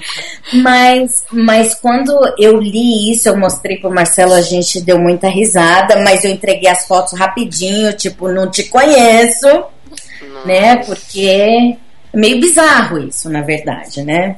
Você colocar o nome da pessoa no Google e ela ser famosa por uma coisa assim. Que Coisas de? Mônaco. Então é uma curiosidade, uma peculiaridade do país, né? Já sei o Isso. nome do programa. O nome do programa vai ser O que acontece em Mônaco fica em Fica em Mônaco. Mônaco. É por aí mesmo.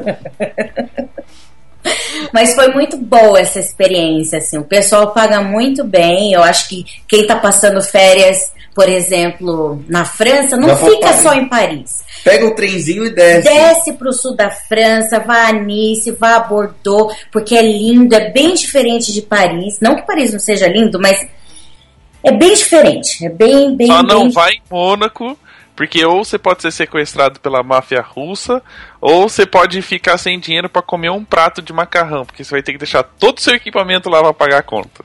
É verdade, é verdade. É caro o negócio lá, bem caro. E a questão da, dessa conexão com, com outros profissionais, você já repetiu essa fórmula de, de dividir casamentos ou ir fotografar para outras pessoas em outros lugares? A gente fez isso em Vancouver também. Eu vi umas fotos no Instagram de uma colega de Vancouver. Eu fiz um workshop com ela em Los Angeles. E Com ela você fala. ela tirou a foto, fotos de, de um casal lindo e tal. Não, mas o workshop não foi com a, não foi com a fotógrafa. Ah, tá, ela participou Era era? participante do. Era. Isso, desculpa, eu não falei direito, mas eu conheci essa fotógrafa participando de um workshop, e ela também era participante. E aí eu vi algumas fotos de, no Instagram dela de um casal, eram fotos de engagement session. E eu queria muito fotografar um casamento em Vancouver. Peguei, mandei um e-mail pra ela e falei: Olha, posso fotografar o casamento daquele casal lindo que você postou com você?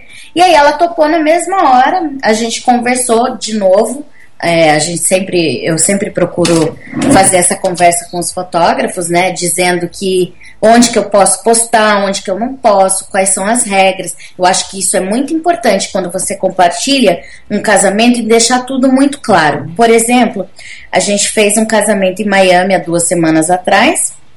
É, a fotógrafa, uma fotógrafa americana, ela voou de Nova York até Miami só para esse casamento fazer com a gente e a gente colocou todas as regras para ela num contrato bem simples. Então, o que, que a gente colocou?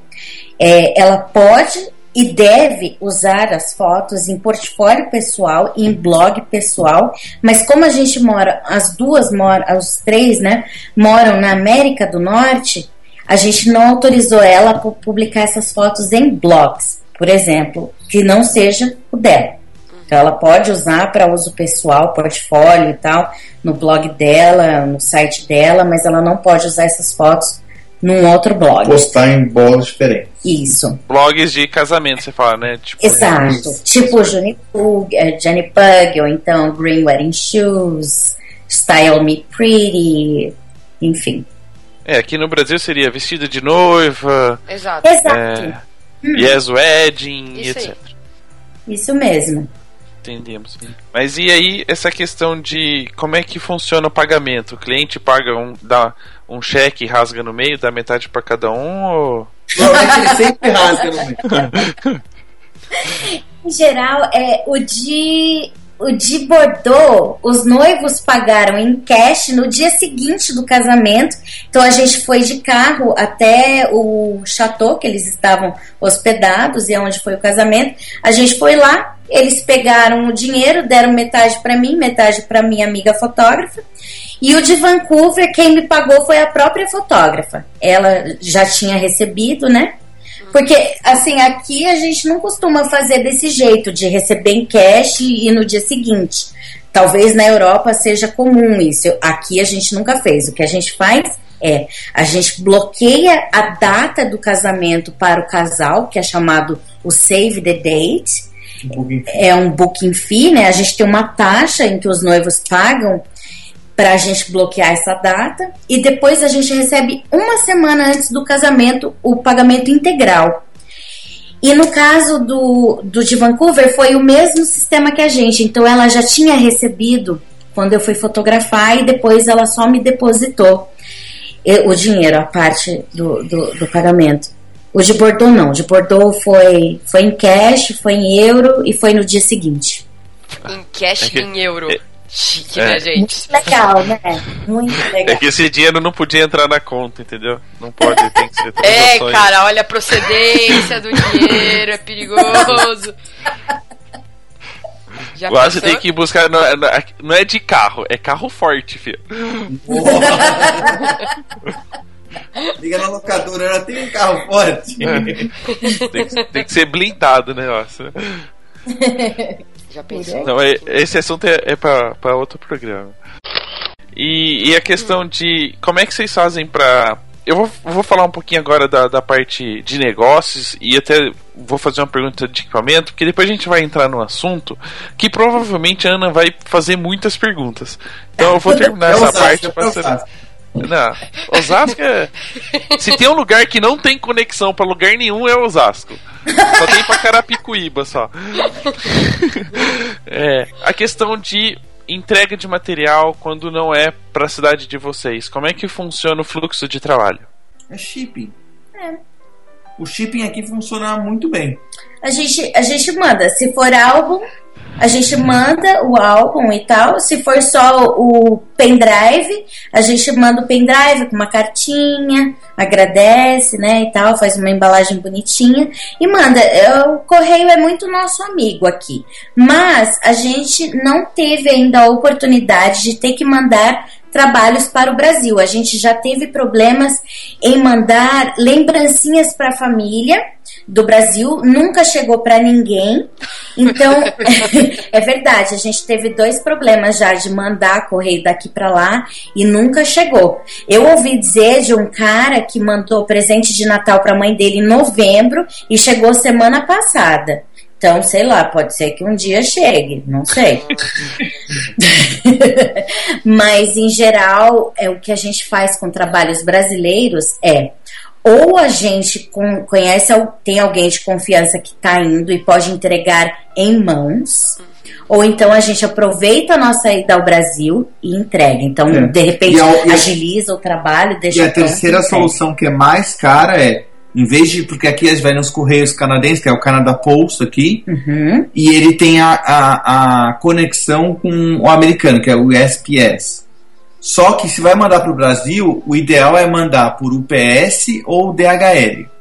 E daí é garantido que vai chegar. Só que a paulada é boa também. É. É, que é bem mais caro. É muito Mas caro. dá pra mandar, mas é bem mais caro. Daí você pede, ó, quero que chegue daqui três dias. Ele chega, só que o preço é caro. Então depende do tipo de casamento que você está fazendo, você consegue mandar assim. E você coloca dentro do custo esse, envio. Não é problema nenhum. Hoje em dia você consegue mandar pro mundo inteiro. Depende de custo, né? Eu acho que hoje é mais custo que outra coisa. É. A gente falou muito de viagens, né, pelo mundo afora, e a gente não perguntou, e agora você comentou, veio a dúvida. Vocês, depois que mudaram para o Canadá, vieram fazer casamentos no Brasil?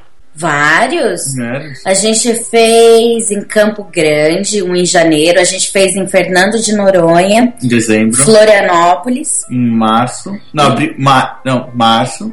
E vai ter três em Novembro. São Paulo, nos arredores de São Paulo, em novembro. Opa, Hum. nós. Arredores é Osasco. Aí, Ana. É isso aí, é. não quer fazer casamento em É Osasco. verdade. E tem que ter o hot dog, por É. favor. Ó, Eu se tiver providencio. um Osasco a gente faz. Eu providencio Você o sabe, né, dog. Ana? Arredores igual periferia. Periferia igual Osasco. Ah, se fuder. Osasco não é periferia. Lógico que é. É, Mas e como é que é o mesmo sistema que vocês trabalham quando vão fazer casamento em outros países ou muda alguma coisa por ser no não, Brasil? A gente tem que se adaptar ao casamento do estilo que ele é. Então, a gente não pode fazer, fazer o nosso time de canadense no Brasil. Você vai trabalhar das duas às 11? Não dá. É, Você não. vai trabalhar das duas da tarde até às seis da manhã. E é isso aí. É. A gente Pagamento não, em não 10 adapta- vezes. É, a gente não adapta, não. A gente faz do jeito que a cultura brasileira é mesmo, de fazer, né? O casamento é, é bem mais noite adentro, por exemplo. Mas os casamentos que a gente vai fazer em novembro, eles são todo, Petit. todos terão luz do dia, todos terão uma parte externa, então estão bem dentro do estilo que a gente gosta e busca. Vocês só não vão receber a vista uma semana antes do É, casamento. então, vai ser em 10 vezes. e algumas pra depois ainda. né? Não, desculpa, gente. Sério, a gente já recebeu, já recebeu o pagamento integral de um dos noivos. Integral, foi assim, quero você, vou pagar 100% hoje. É isso aí, Ah, certo? tá. É, aí é outro nível, né, gente? Esse aí veio de Mônaco. Casamento de Grenal. Não, mas Esse eu calma. posso te garantir que não é de Osasco. Velho. Mas Olha, calma. não sei, hein? É, quem sabe? Ah, não, não, é Não, Osasco. não. Mas é. é... Redondezas. Opa, tá perto então. Tá Carapicuíba. perto, tá perto. Não, Carapicuíba é pior, Petroco. Você é louco. Deve É, ser Alphaville. mas- Fia, ó, ó, pensa, pe- raciocina comigo. Se você faz um casamento em Mônaco, né? E o dinheiro vem da máfia russa, traduzindo para o mercado brasileiro, Não, foi só uma. Foi a família da máfia russa, uma família de Cara- russos. Mas cara- o casamento era de ingleses. Não, mas deixa ele terminar, amor. Carapicuíba traficante. É, não, tá aí, ó. Nossa senhora. Mas beleza, Mas então, é, quando, quando o casamento é no Brasil, é feito de acordo com as regras do Brasil. Mas acho que pelo fato da gente ser brasileiro, fica mais fácil, né? A gente lembra como que é, fica, fica mais tranquilo para todo mundo. Mas, por exemplo, se, o- se o casamento é um casamento de destino e blá blá blá, vai de acordo com a cultura da pessoa, de onde ela mora, né? E vocês estudam isso quando é diferente? Ah, a gente. Não, a gente não, não- a gente tem quando uma pessoa fecha com a gente, a gente manda um questionário pra eles que horas começa, que horas acaba, onde é a cerimônia, qual que é o nome do lugar, principalmente dos lugares que a gente não sabe, a gente tem que saber o endereço. Então a gente pede o nome, o endereço, qual que é o telefone do lugar. Então a gente liga antes e fala, e aí, meu, como que é isso aí? Né? Tá sabendo o É, casamento da Joana e e aí, tal? com, com esse endereço também a gente já pode ver mais ou menos qual é o preço do. O, qual é o preço, por exemplo, de um aluguel Airbnb, ou então preço de hotel perto. Preço Sim, já de faz rota. Quanto, quanto custa o aluguel de um carro naquele país. É, isso, isso é legal que você falou. Então a gente sempre pega, a gente sempre, primeiro, vê se vai funcionar um 3G e se não vai ser muito caro. E se funcionar, a gente usa 3G e GPS. Então a gente sempre tem o backup, na realidade. É, a gente sempre leva o aparelhinho, o GPS, porque não é todo lugar que pega, né? É, o 3G. GPS que eu tenho é da Garmin eu comprei um plano que ele é todos os mapas do mundo. Então o que eu faço? Eu não, não, não tem no GPS todos os mapas do mundo. Então a gente vai para tal lugar, ah, então vamos downloadar essa cidade e, e, e, e, e a gente downloada a cidade tipo, com, com pouca antecedência para estar um mapa bem atualizado. Isso. É. Então tem toda E uma eu- eu- estrutura por trás, né? É de cultura que eu tava querendo dizer, por exemplo, vocês pegaram já algum casamento que não seja o padrão, sei lá, judeu, cristão, Indiano. Evangélico. É, esses casais, esses ca- é, isso que eu ia perguntar, de casais legal, diferentes, sabe? Então, Rafa, o que a gente fez é a gente assistiu todos os filmes de Bollywood que você imaginar. a gente escutava, é, escutava trilhas sonoras de música indiana, Cara, inclusive isso é muito legal. uma delas era de uma novela brasileira do Caminho das Índias. A gente escutava aquela ré, ré, ré, ré, ré, ré. Escutava aquela trilha todinha, ficamos meses escutando aquela trilha. E toda noite, todos os filmes que a gente assistia eram filmes de Bollywood ou de Hollywood que mo- mostrava a parte da Índia, né? Tem alguns filmes até que envolvem casamentos indianos. Que mais? A gente conhece alguns indianos, então o que, que a gente fazia? Faz cafezinho. chamava eles para vir ou tomar um café ou jantar com a gente e saber mais da cultura, saber como são as, as tradições deles, né? O que, que pode, o que, que não pode. Por exemplo, na, no templo Sikh, que é de uma das vertentes de religião indiana, a, a mulher e o homem têm que entrar com um chapéuzinho ou um véuzinho assim na cabeça. Então são coisas que só se uma pessoa te conta você sabe. Por exemplo, entrar numa sinagoga, todo homem precisa estar com uma kippah na cabeça, né? Mas se a gente não convive muito com aquela cultura, não sabe. Então a gente tentou expandir esse conhecimento e explorar com pessoas da comunidade, com trilha sonora e com filmes. Então, isso é um exemplo do casamento indiano. Do casamento havaiano, eu assisti vários filmes, tipo de sessão da tarde, de filmes que tinha Havaí. Também escutava trilha sonora que envolvia músicas do estilo. É... que mais, Celo, que a gente... Aí a gente assistia vários vídeos de casamentos no Havaí também, É. pra saber como que era, Legal. né? Ah, tinha Uhum. o Laula? Não, ai, tinha, tem, tem uns que eles fazem bem pra gringo ver, assim, sabe?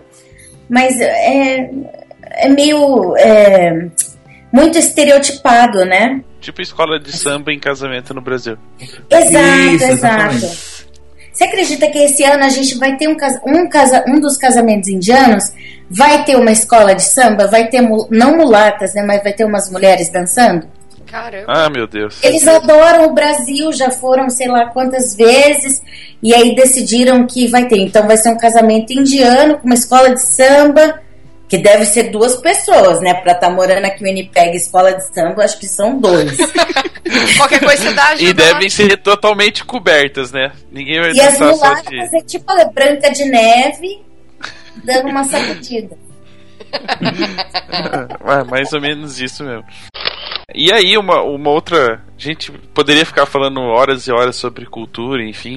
Mas uma outra pergunta que provavelmente algumas pessoas vão fazer é com relação ao equipamento. Como é que vocês cuidam do equipamento? É, gente sabendo que tem esse frio todo, se vocês saem para fotografar com o equipamento no frio, ou se vocês não saem justamente porque pode criar algum problema, como é que vocês fazem essa parte da cuidado né, com a ferramenta de trabalho? Eu acho que o Marcelo pode falar do cuidado e da parte de seguro também. Mas assim, só para dizer, no frio a gente nunca teve problema, a gente saía para fotografar, a gente já fez a aurora boreal com menos 30 e, e a câmera ficou duas horas para fora do carro. Mas é, só resumindo essa parte para mim do, do, do equipamento, eu, eu considero que é pior quando a gente está numa situação, por exemplo, de praia, que é muito calor e vem aquele bafo e, e deixa tudo embaçado o equipamento. Eu acho que isso também, é né? pior do que, do que o frio. Aí você pode falar E do. menos 30 os equipa- o equipamento sobreviveu, vocês não. É, é, É por aí, com certeza.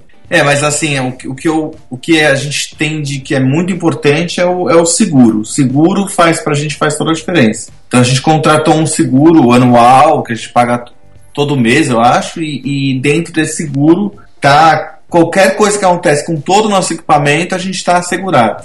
Daí tem uma central, se dá algum pau, a gente vai lá, liga, tem uma, tem uma câmera eh, reserva e assim, na realidade, por estar essa tranquilidade do seguro, a gente quem pode dizer que detona um pouco mais o, o equipamento porque está mais tranquilo. Mas Então, não tem assim, nenhum cuidado é- especial por ser no frio. Não, Não. nenhum, nenhum. A gente tem que se preocupar mais numa areia, numa praia do que no frio. O equipamento nunca, nunca, deu nenhum, nunca deu nenhum problema, nunca aconteceu nada. Vo- Você teve um drone uma época e a bateria consumia em 3 minutos em vez de ser 20, né? É, mas daí é porque o drone tem que ficar quente, e é outra história, né? Os- Sim. as hélices tem que ficar rodando, sei lá. É. É, gasta mais porque tem. O negócio não fica quente, daí fica gastando muito mais. Igual a gasolina no carro aqui no inverno gasta mais do que no verão. E assim, é bem. É bem claro isso. Por Dá isso pra que no inverno é bom ficar dentro de casa, amigo. É. Então, falando da segunda parte, que é aquela que a Ana provavelmente vai fazer mais perguntas, né, durante o programa. A segunda a gente- parte? É, Tem quase duas horas de gravação, você vai falar que agora vai começar a segunda parte? Pera aí que eu vou tomar um chazinho. Minuto. agora, agora não tem pausas. Meu Deus. E é, é mais ou menos agora o tempo de. Como é que fala? De duração da viagem até o Winnipeg. Mais ou menos, ó. Nossa senhora. Nossa. Mas calma aí, que companhia que você vai? É, começa por aí, né? Pensa na companhia, você dá a volta Essa- ao mundo. pra chegar- Uau! Vai de uau. Vai pela volta, Ah, pela UAU? Nossa. mas só faz um trecho. Faz assim, pega um voo da Air France direto pra Paris, vai pra, vai pra Islândia de lá, e daí da Islândia pega a Wall, vai pra Washington ou Boston, depois pega um voo pra Chicago, e de Chicago chega em Winnipeg. Ó, Deixa quieto. Eu vou comprar o Datan direto. Da, da TAM, você vai até Nova York, Nova York, Toronto, Toronto, Winnipeg. Então, Legal. gente, É, dá pra fazer uma escala de umas 24 horas em Nova York, pelo menos? Eu nem acharia ruim. Dá. ah, chama layover. Chama layover, dá sim. É exatamente o que a gente vai fazer em Vancouver. A gente vai fazer um layover de dois dias.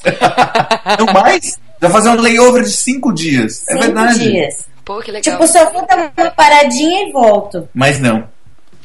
Mas não, eu tô indo até outro lugar. tô indo até outro país, depois eu volto. Bom, agora a gente falou de conexão, de pessoas e coisas e tal. E vocês já citaram durante o bate-papo sobre o Samba Joy Home, né? Que a Ana tá de ouvido em pé agora pra saber todas as informações. que ela já dispensou o André, falou pro André que não vai ter comemoração de casamento, não vai ter nada esse ano, nem troca de equipamento, nem videogame novo, nada. Em BH, Porra, ele ganhou videogame novo no Natal, velho. Vai ficar um bom tempo É, sem ganhar outro. Coitado. Mas aí a gente. videogame A ideia do, propaganda. Oi? Que videogame que ele ganhou pra gente fazer uma propaganda. Um Xbox One. Oh, que bonito. Você joga também? Um pouquinho. Eu não tenho tempo. ele joga muito mais que eu. Mas beleza. Nossa. Vamos falar de Samba Home, vai. Então, Samba Home. A Ana vai querer saber. O Samba Home nasceu da essa questão da tenda que vocês falaram de circo, de acolher artistas. Como é que surgiu a ideia de transformar a casa de vocês na tenda para receber os artistas? Ah, Então, a gente começou a ideia porque no ano passado. Esse é o Bacon, levantou. No ano passado, a gente abriu nossa casa para Airbnb, né? Por dois meses. E foi durante o verão. E essa ideia surgiu como? A gente passa. No, no verão aqui é bem quente aqui em Winnipeg. É bom deixar isso bem claro, porque o verão aqui é tipo 25, 30 graus, às vezes chega. O ano passado teve até 37 graus. Porra. É bem, bem, bem quente. E aí o que acontece? A gente tem ar-condicionado central em casa e tudo mais, mas nós somos calorentos. Então a gente passou a dormir, a ter o nosso quarto no porão, porque lá é mais fresco. E aí ficavam dois quartos na parte de cima da casa sem ninguém por meses, né? Um banheiro e dois quartos. E aí teve um dia que a gente conversando falou: ah, vamos colocar nossa casa no Airbnb? A gente tem dois quartos lá em cima, a gente nem fica lá, tem banheiro lá. Tá, tá. Daí a gente definiu que durante o verão a gente teria esse Airbnb. A gente teve, foram acho que 32 pessoas durante dois meses aqui em casa. É, e depois, é lógico, no inverno a gente voltou para o nosso quarto, porque daí fica mais aconchegante, né? O porão fica mais gelado. E aí, depois desse sucesso que foi o Airbnb aqui em casa, e muitas pessoas elogiaram e falaram que a nossa casa é muito legal, muito colorida e tal, a gente resolveu abrir isso para colegas fotógrafos que têm a mesma profissão com a gente, e aí já encarando o sistema de, não sistema, mas a parceria de compartilhar um casamento. Compartilhar não no, senti no sentido de compartilhar financeiramente, mas pagando para alguém fotografar um casamento real com a gente podendo publicar isso eh, no Brasil, por exemplo, no portfólio pessoal, no blog e qualquer outro blog brasileiro.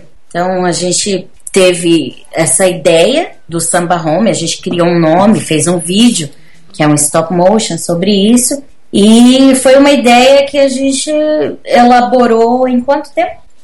Duas horas. Duas, duas horas, mas aí durante duas semanas. É, du- duas semanas a gente fez Duas todo semanas. o que, que vai ser. Então, assim, a pessoa que vier aqui, é, não só. Que a gente já teve solicita- muita solicitação, teve muito e-mail e a gente está analisando tudo isso e tal. Mas tem muita gente que não quer fazer casamento, quer fazer família, tem muita gente que quer fazer só ah, ah, a questão de tirar foto da natureza daqui, da beleza, então pegar a estrada e, e- e em alguns lugares. Então, tanto que quem se interessa entra no nosso site e ele, cons- e ele vai lá e tem um formulário. Você quer fazer casamento, você quer fazer família, você quer viajar, você quer. Qual, a sua- qual a sua prioridade? Então, nesse se- então a gente juntou a fazer um casa- a ideia inicial era fazer um casamento com a gente e dar um, um dar uma como chama essa palavra? Dar um, dar uma um buzz, dar um dar um boom no, no- com o seu o modo de você aparecer, melhora, né? uma melhora, né? Tem uma palavra que fugiu agora em português. E você dá uma melhora, tanto como você se apresenta para o mercado. Então a gente, então assim, dentro desses seis dias tem um dia que vai ficar só em cima do seu site. Vamos mudar o seu site, vamos melhorar, vamos aparecer mais no mercado.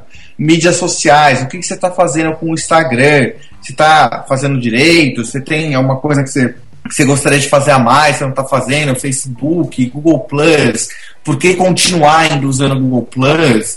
Né? É, Então são várias coisas que a gente quer sentar com ou o fotógrafo ou o casal de fotógrafos, né?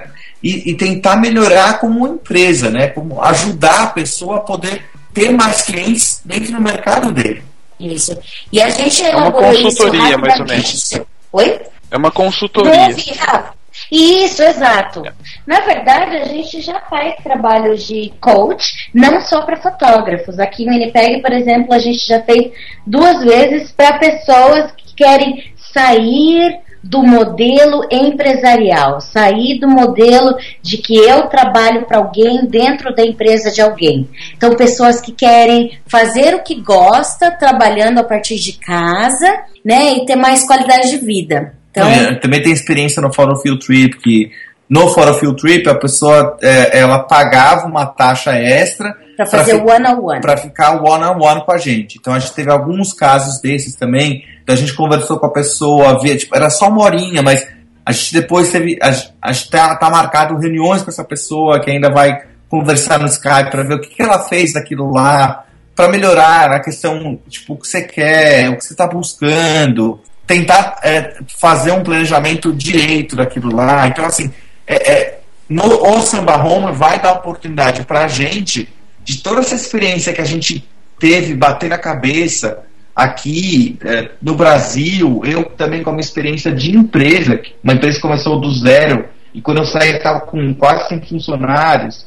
Então, toda essa experiência de crescimento, né, de querer ganhar mais cliente, mas estar mais satisfeito com o seu trabalho, não se fazer, não entrar no modo de automático, que acho que é a pior coisa que pro ser humano, que não é legal. Ninguém gosta de ficar fazendo automático.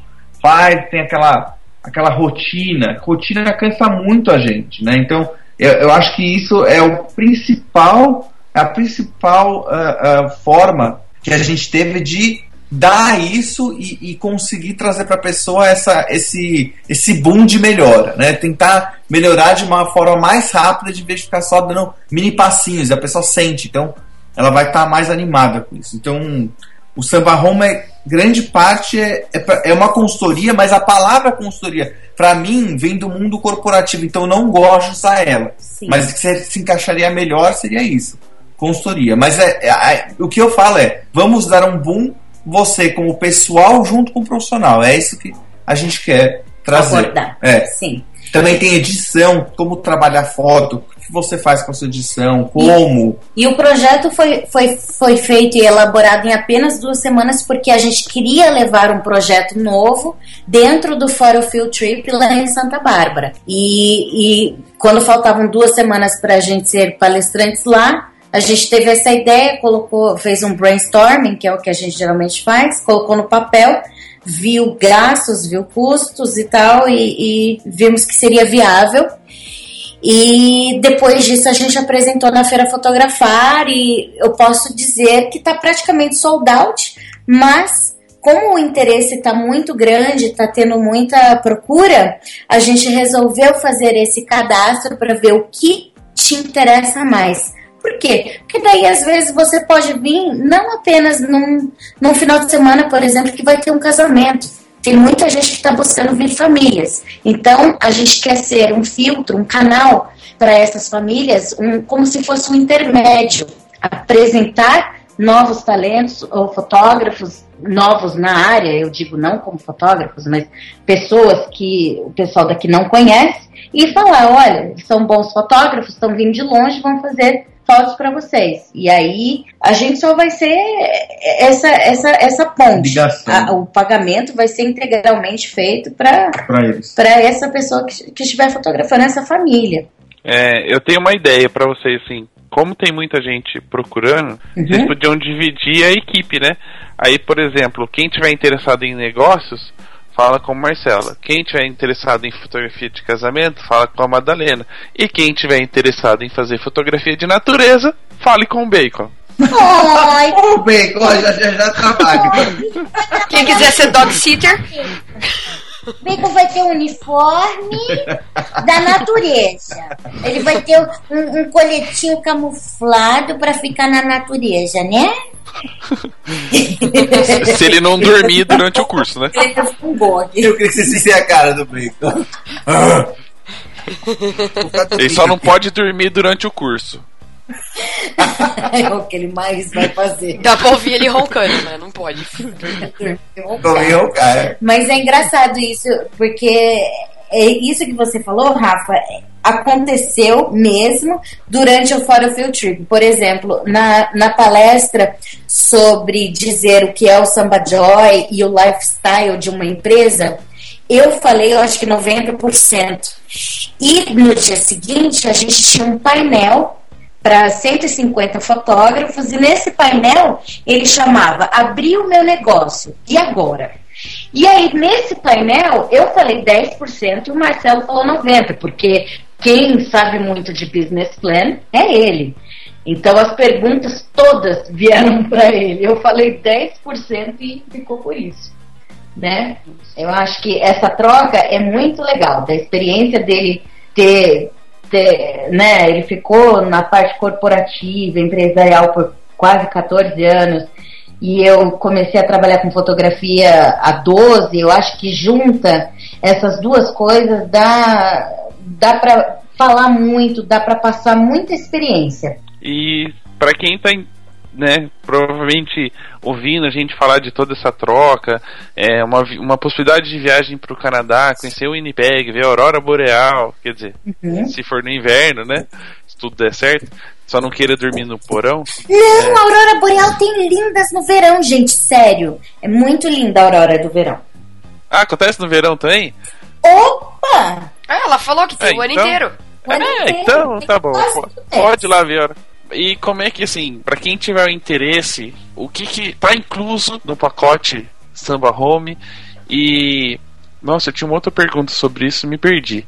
Essa aurora boreal deixa a gente meio maluco, né? Quem vê fumacinha verde, né? alguns vê aqui no Brasil também, né? Os negocinho verde. Tô, só no tô ligada. O que, que você tá É. É, o que está incluso no pacote e como é que o que, que ela pode esperar se ela for participar de um programa como esse? Como é que funciona? São sempre um casal? Quantos dias? Pode ir São mais seis gente? dias.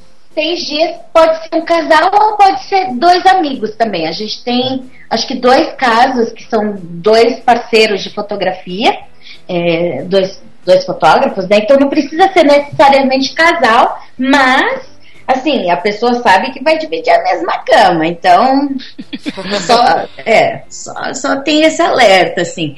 O que está incluso? Café da manhã, a pessoa vai ter um quarto e um banheiro só para ela, roupa de cama, toalha de banho, e a gente vai ter um transporte do aeroporto até aqui, o Samba Home. Está incluso também ter um casamento ou uma sessão né, de, de, de família. Ter, eu, Vai ter o é, transporte para essa, pra essa, pro casamento ou para essa família. E vai ter o transporte para a gente fotografar, fazendo um- um- uma sessão de fotografia na estrada. Seja ela indo para o lago ou indo para uma plantação de canola. Está incluso também esse transporte né, para fazer essa sessão de fotos. O que não está incluso é almoço, jantar e lanches, né? Assim, a pessoa, o que ela, o que ela vai almoçar e tal. E, e É isso. isso. Qualquer gasto É. que a pessoa tenha, extra e tal. Tá, É, tudo tipo bem. compras. É, agora eu lembrei a pergunta. É, compras é Compras óbvio. não está incluso. Mas tem uma Apple Store a 5 minutos de casa. Ah, tem Apple Store, então cuidado. Ai, fodeu. É, a questão de conhecimento da língua inglesa é importante, é menos importante ou é extremamente necessária? Depende do que a pessoa quer. Na realidade, a gente tem. A pessoa vai no nosso site, na, na home do nosso, do nosso site, tem o. Tem o. Tem o, o, o botão para clicar no Samba Home. E Se quando você, quiser aplicar, né? se você quiser quer aplicar. participar. E desse, e dessa aplicação você tem algumas perguntas. E dessa pergunta a gente vai se adaptar. O Samba Home vai se adaptar o que a pessoa quer. É Hum. diferente. Então, se a pessoa não sabe falar uma palavra de inglês, ela quer vir, tem perfil, quer crescer, ela pode vir, não tem problema nenhum. E ela pode fotografar um casamento, E ela mesmo sem fotografar. falar a língua. É, Mas é, É, lógico porque que dirigir casal que- é fácil. Di- dirigir o casal é só falar left, right, kiss, hugs. É, outra coisa que eu ia perguntar também, pra quem, bom, o cara não sabe inglês, se vira depois se precisar fazer alguma compra. É, e também tem que preparar a documentação pra tirar o visto pra ir até o Canadá. Tem, sim. sim, Então, visto canadense. E o americano, né? Porque não tem voo direto do Brasil pro Canadá. tem, Pela Air Canadá tem. Tem? Tem. tem uma empresa que chama Air Canadá. Ah, pela Air Canadá tem? Ah, não sabia, Tem. gente. Desculpa. E o preço da Air Canadá é bem bom, viu? Então, é, outro dia, eu acho que eu até mandei o link pra Amadá, falei se eu já podia entrar em desespero. Tinha uma promoção. É Melhores destinos, né? Que você Isso. É, tinha uma promoção da TAM, voo direto pra Toronto por 1.150 reais. Tava muito barato. muito Mas pela barato. TAM não vai direto, hein? A- Nova York. Não, a esse tinha, é esse tinha escala na, na... em Nova Nova York. Mas se tiver escalas, tem que ter o passaporte. Aí tem que Ah, se- não desce do avião, desce. Desce, claro. Ah, tem que Qualquer avião, é, qualquer né? avião que desce nos Estados Unidos, você tem que ter. Tem que fazer migração, É. é, um, verdade. Tem um visto para os Estados Unidos que é só de conexão. De ping-pong, é verdade. Ah, é? Tem. Ah, é que como eu tenho outro, então, tipo, pra mim tá ok. Sim. A Ana já tá ok, ó. E É, o eu só preciso tirar o canadense só. Tirou o visto canadense? Não, vou Oi? tirar, vou tirar. O Rafa tem É. o canadense. Eu tenho dois. Você tem o visto canadense? Não, eu já usei, era só para uma entrada. Ah. Eu não sei porque eles têm uma entrada, eu também não entendo. Tinha que ser igual americano, né? Facilita, porra. Me deixa entrar por 10 anos. Claro! Mas o canadense tem um, múltiplas entradas. O canadense tem. Você pode escolher múltiplas ou uma entrada. Eu acho que tem uma diferença de 100, 200 dólares de diferença. Ah, é? Ah, mas hoje 100, 200 dólares faz muita diferença. Ou se vai. São É. várias múltiplas entradas. É. Não, teve uma amiga Se minha eu- que tirou e 100 ela. dólares você deixa de comprar um- alguma coisa na viagem. Exatamente. Ou Com certeza. deixa de comer. 100, ó, ó, 100 dólares é o dobro de espaço no iPhone que você vai comprar. É verdade. Isso, falou bem. Adorei. Não, mas quanto, quanto tá, quanto tá o Big? Mac aí? Quanto tá o quê? No Brasil. Quanto tá o Big Mac no Brasil? Big Mac? É, o lanche junto O combo com- tá. Deve estar uns 17,50, eu acho. Uau. Tá caro. É, eles tabelam, né? Porque aqui é 5 dólares, então é tabelado. Ah, mas Sim. aí com de- 9 dólares comia. Aí não, né? Nos Estados Unidos, 9 dólares, 10 dólares comia eu, André, no Mac. Ah, sim, com certeza. Nos últimos dias de viagem que não tinha dinheiro pra mais nada, tinha que se alimentar, era o McDonald's. Daí fica, fica- é barato 9 dólares, vai, pra comer os dois. É muito barato. É, mas Se você- é quase no mesmo. Você gasta 17, dá 34. Você gasta 10, dá 31. Então, mas eu tô fazendo. É, mas mas aqui a gente, eu vou falar o dólar, né? barato em comparação com outro tipo de alimentação.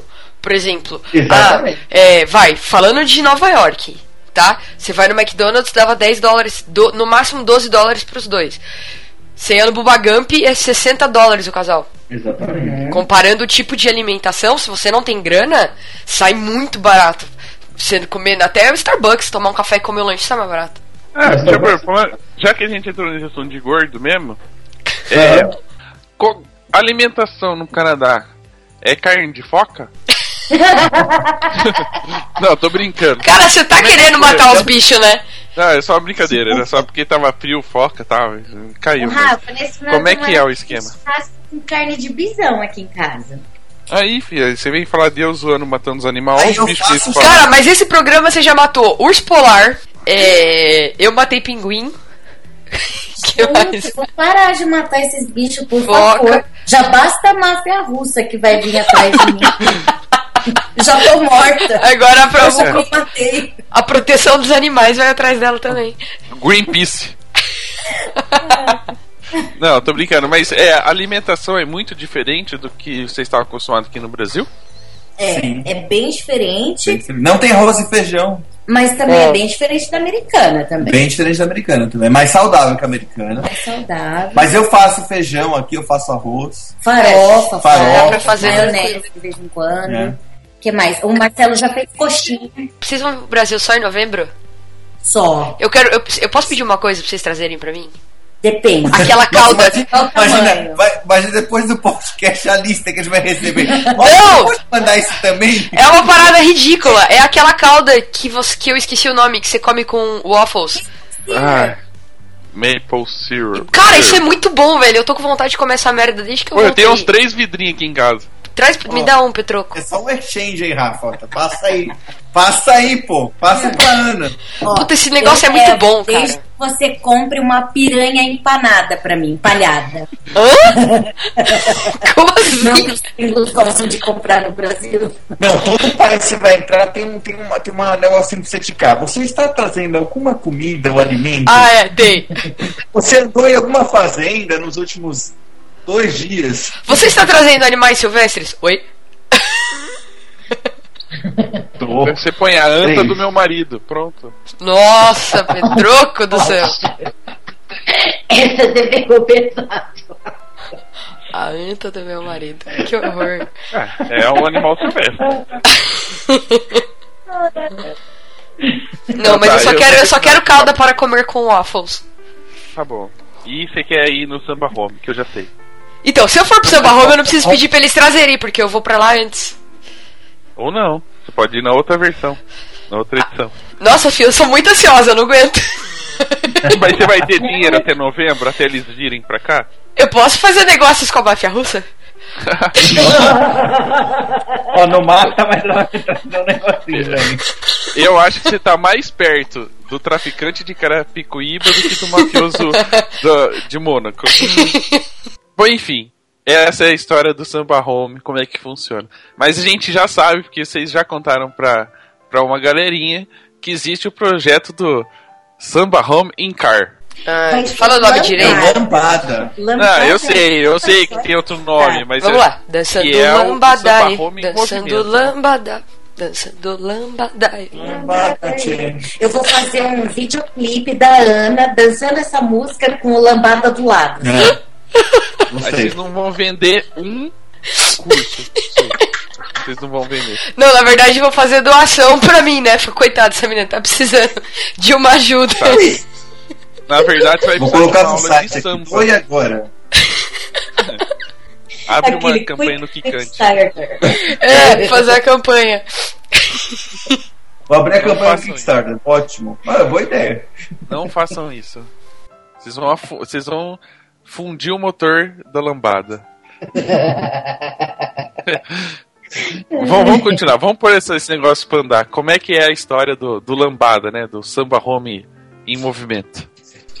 A história do Lambada foi um projeto criado antes da Feira Fotografar. A gente queria levar o projeto do Samba Home, claro que já existia, mas a gente queria levar um projeto novo. E o sonho da minha vida é morar temporariamente num trailer. E aí eu fui contar esse meu sonho pro meu marido, Marcelo, sobre como a gente poderia realizar esse sonho, viabilizar e continuar trabalhando, né, e tal. E a gente fez um brainstorming e deu no que deu. Lançou-se o projeto Lambada. A gente já vai começar a tocar ele, é, como eu posso dizer? Pós samba home.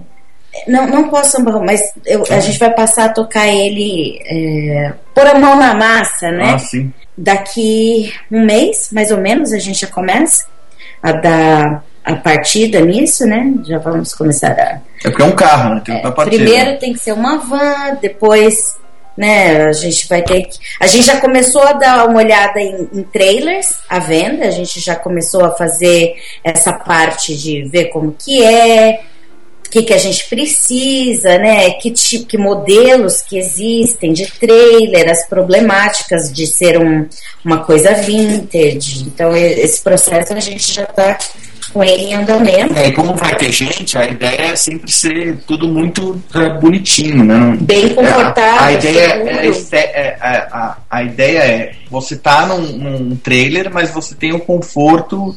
Ah, você continua tendo conforto. Essa é a ideia E principal. segurança, sim. E a gente quer fazer. Você quer falar um pouquinho da, da ideia dos roteiros e tal? Sim. O Marcelo que vai dirigir, né? Vai ser uma van bem confortável e as pessoas vão dormir no trailer enquanto a gente vai estar acampados. Motorista! É, o Marcelo vai ser o motorista. motorista. E vai ser E bem é confortável. Bacon. Bem o bacon. Bem confortável. Nossa, gente do céu. Bacon vai no pé da Madá. Dormindo. De bacon, de bacon a vida. De bacon a vida. Mas a gente vai rodar três estados, é Nevada, Califórnia, Califórnia, Arizona. Arizona. A gente vai, vai fazer uma opção de dois roteiros para as pessoas. Então ela vai escolher por onde ela quer andar, né? É, a gente vai A gente levar. vai mandar, a gente vai mandar um e-mail ou a- fazer uma conversa no Skype, ó. Que lugares você gosta? Que você, daí a gente vai dar opções, A, B, C, D, vários lugares, vários lugares que a pessoa vai se interessar. Ah, você quer ver isso? Ah, quero. Quer ir para Las Vegas? Quero, não quero. Quer fazer isso? Então a gente vai dar várias opções e a pessoa vai escolher. Isso. E dentro dessas escolhas a, A gente quer vai. dar uma experiência de vida, assim como vai ser uma experiência de vida para nós. A gente quer estender isso para as pessoas também. E dessa experiência de vida, a gente quer também colocar, assim, dentro dessa van, na estrada, enquanto a gente vai é, chegar no destino que a pessoa escolheu ou passar por onde ela escolheu, a gente vai conversando nesse sistema de dando uma consultoria. Então a gente vai dentro desse carro na estrada, uma estrada bem inspiradora, E a gente vai conversando, dando uma consultoria. Parando, pras tirando pessoas, foto. Fazendo workshops. Tudo relacionado à fotografia sempre. Pessoas Sempre. falindo. Sim. Pessoas falindo em 3, 2, 1, né? Eles estão querendo. Por que, que Sim. as pessoas estão falindo? É, porque, meu, com o dólar é esse preço, vocês fazendo essas coisas pra todo mundo querer ir, Então, mas, mas, ó, a gente, a gente tinha feito o estudo de, por exemplo, do, do, do valor do samba home, seria muito mais alto. A gente gosta de trabalhar com a realidade. Então a gente, assim, a gente foi, conversamos sobre a realidade de como está o dólar, como está alto e nananã, e colocamos uma coisa mais viável, porque eu acho que se a gente colocasse algo que não é real ou que é inviável, a gente não teria tanta procura que nem teve, assim. Acho que Uhum. a gente tem que trabalhar com essa realidade sim e se ajudar. A gente é ajudado e a gente ajuda, assim como a gente ensina e a gente aprende. Acho que são os Legal, dois é, caminhos. é bacana essa, essa vivência, né? É uma coisa que até queria que vocês falassem um pouquinho. É, não é um projeto de, ah, eu estou vendendo uma viagem para os Estados Unidos e, enfim, Não. Canadá, seja lá.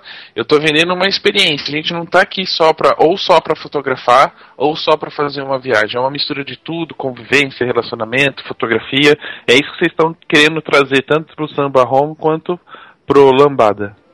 É, a gente acredita muito que a experiência é o que fica gravado na nossa memória. Eu não sei se vocês já assistiram um documentário que chama Happy. Esse documentário Só Happy Ele- serve.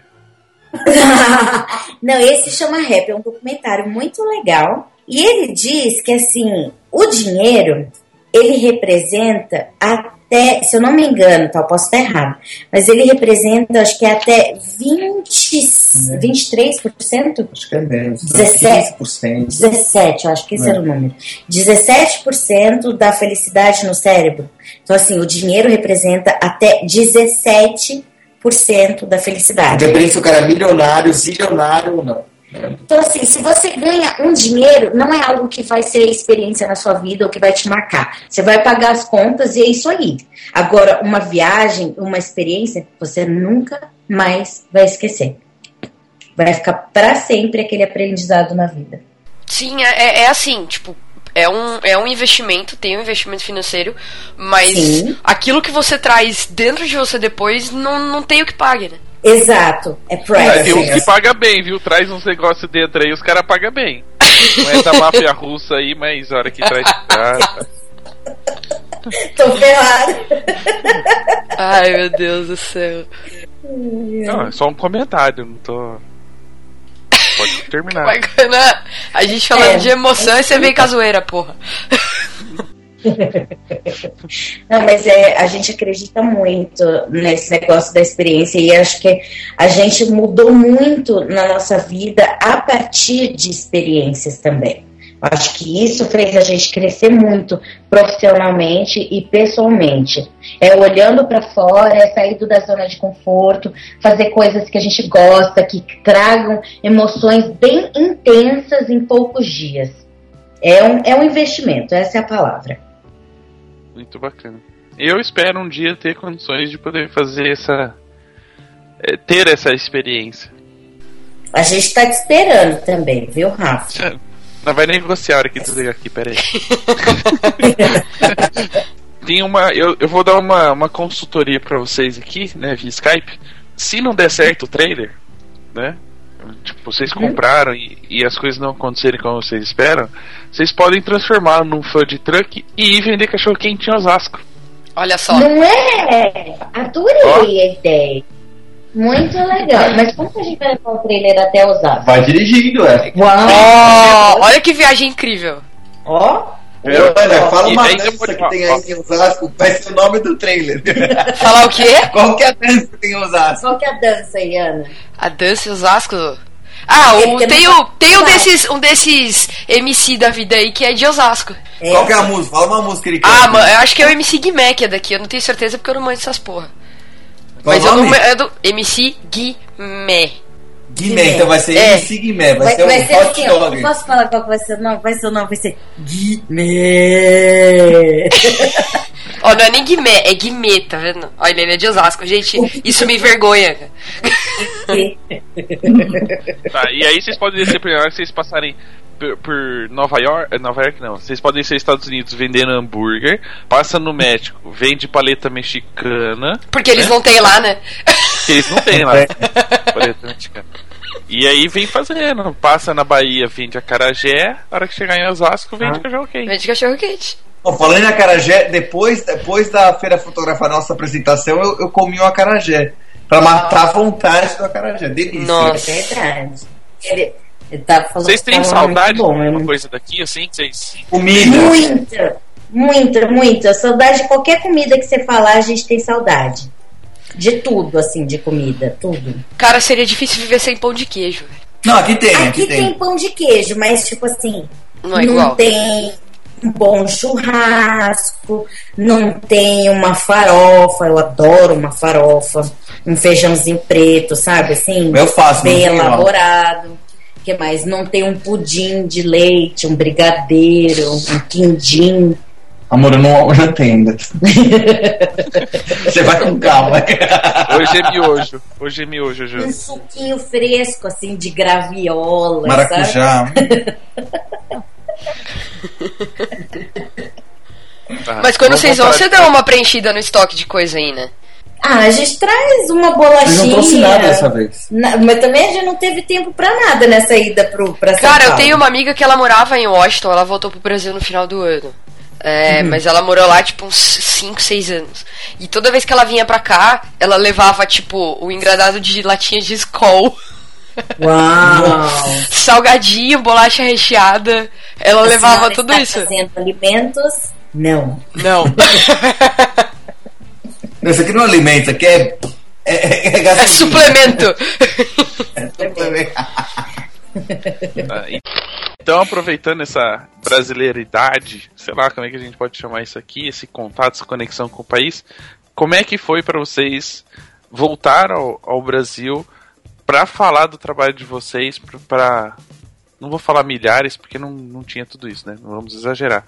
Mas para os profissionais que acompanharam a palestra de vocês na Fotografar, como é que foi passar essa experiência em cima do palco, voltar e falar de tudo que vocês conquistaram aí no Canadá? Nossa, foi uma grande honra, eu acho, para começar, assim, só para dizer, mas foi, foi tão surreal a experiência pra gente que é, é até difícil achar palavras quando as pessoas aqui perguntam como que, é, como que foi essa palestra e essa experiência no Brasil. Mas eu- uma coisa que eu posso te dizer, assim, de do que a gente viveu e ficou muito emocionado, No dia da palestra, a gente foi comemorar numa churrascaria com o pessoal e tal. E dentro do táxi, eu e o Marcelo, a gente estava muito emocionado, assim. A gente falava, nossa, você acredita que a gente está em São Paulo? Tipo, a gente está em São Paulo, meu. A gente veio trabalhar. Meu. olha, incrível. Meu. Meu, legal. Foi uma experiência incrível. Assim, a primeira palavra que eu diria foi uma grande honra.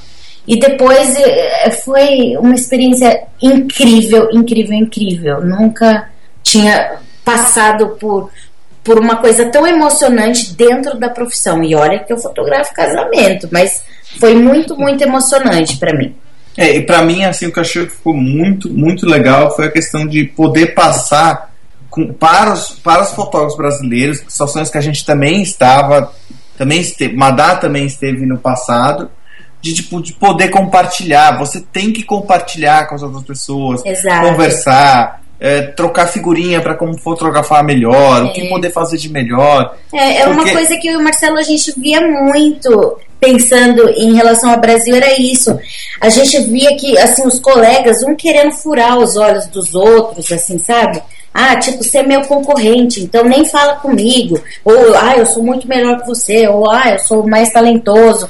E é aquilo que eu disse, eu acho que no mundo hoje todo mundo tem qualidade, muita gente tem talento, a maioria são artistas, mas a gente queria passar uma coisa que, tipo assim, a gente vive aqui fora, assim, e a gente acredita nisso, que a gente tem que fazer essas conexões para poder estar dentro do mercado. Tem que estar fazendo contatos o tempo todo e não ver os nossos colegas como concorrentes e querer ficar furando os olhos dos outros. A gente tem muito o que aprender um- uns com os outros. Abaixem as foices. Abaixem as foices, exato. Porque daí a gente vai abrindo os campos, assim. né? É isso aí. Muito legal. A gente acha que poderia. É uma pena que vocês estão no Canadá, porque é muito gostoso ter essa conversa, né? Eu tava até comentando com a Ana aqui é, via chat que fazia tempo que a gente não fazia um programa tão divertido, assim, solto, né? Verdade, verdade. E, e é legal porque, apesar da distância, né, e do pouco tempo que a gente acabou se encontrando durante a feira, é, houve essa conexão, né? na- nas Sim. conversas, na troca de e-mails. E é muito legal isso. A experiência que vocês passaram, o modo com que vocês. é, a proposta com que vocês vieram para falar no, no- na feira. E aqui a gente falando é, através do podcast, através desse episódio. A gente poderia ficar horas e horas gravando, mas as pessoas também não vão ter tempo de ouvir. né? Então a gente vai terminando o programa de hoje por aqui. Eu não sei se vocês querem deixar mais alguma outra mensagem para os ouvintes, alguma coisa que vocês queiram falar que ficou para trás, que a gente não acabou não perguntando, alguma Eu mensagem. quero, eu, eu quero, Fique eu quero agradecer muito o convite de vocês. Muito obrigada por ter convidado a gente. Pra gente, de verdade, desde que vocês fizeram o convite, a gente estava super ansioso para participar e poder passar um pouco. Assim, a gente até não sabia se ia ter voz, mas a gente tá tudo arrumado aqui de perfume, né? É qualquer perfume? É, a gente arrumou. Pô, eu tô de pijama. Não, a gente tá tudo arrumadinho aqui e tal.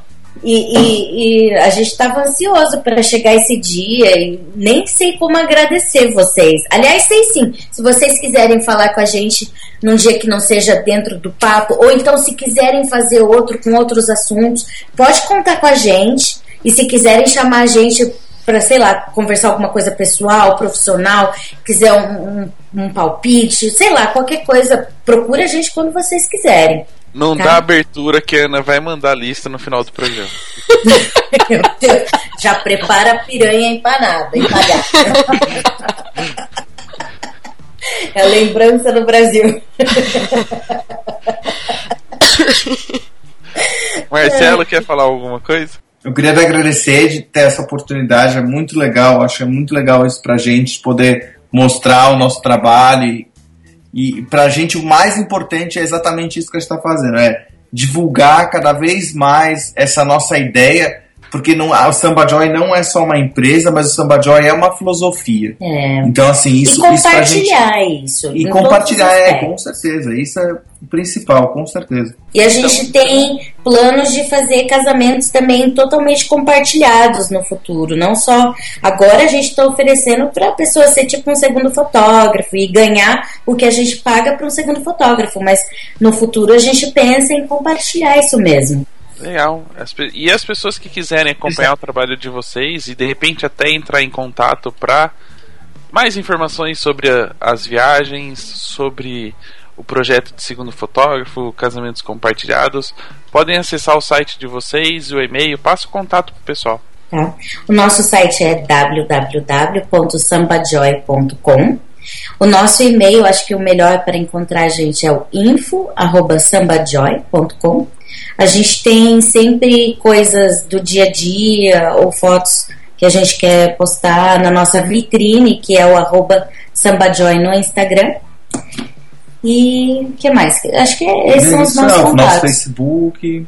É, tem uma página É. no Facebook. É, eu acho que o melhor canal mesmo que é até engraçado que sai sempre a- a- o pãozinho quentinho é sempre pelo Instagram. Então você seguir, acompanhar o se trabalho. vocês é lá. seguir a gente arroba @sambajoy, você vai ter as, as, as informações mais atualizadas. né? É, é uma vitrine pessoal e profissional, É. né? Assim que mais ou menos Muito bem. gente faz. E o Bacon quer deixar algum recado no final? O Bacon já tá quer. dormindo já. O Bacon falou que tá com muita saudade da Paçoca, que era a namorada dele em São Paulo. Então, se a mãe da Paçoca estiver ouvindo, que ela passe, né? Esse recado. Paçoca, o Bacon tá com muita saudade de você. Mas agora ele conheceu a Branca de Neve. Ele tá com saudade, mas ele já se resolveu por aqui. Já. Mas ele pode ser poligâmico, não tem problema. Pode, É, pode. cachorro pode. pode.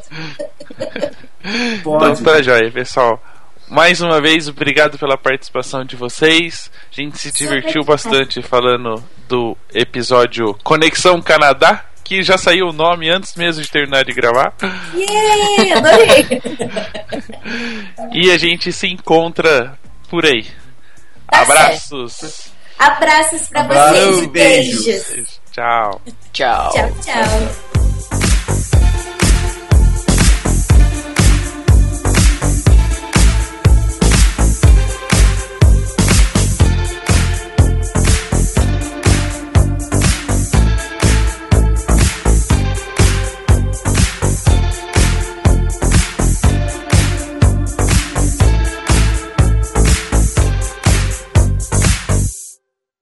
Eu tinha uma piadinha, agora eu esqueci. Ó, eu, eu, eu dei mais tempo pra você pensar, hein? Calma aí, calma aí, que eu Ah. espera um pouquinho. Espera só um pouquinho. Deixa eu chamar meu amigo aqui. Madak, amigo. Veio.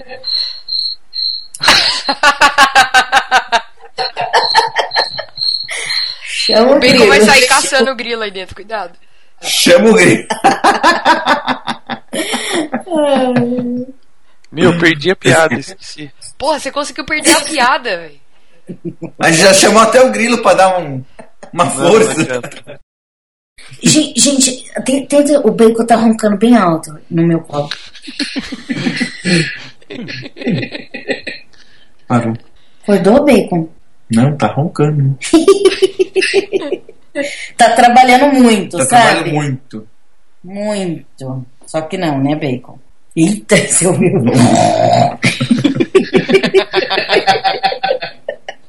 Fofinho.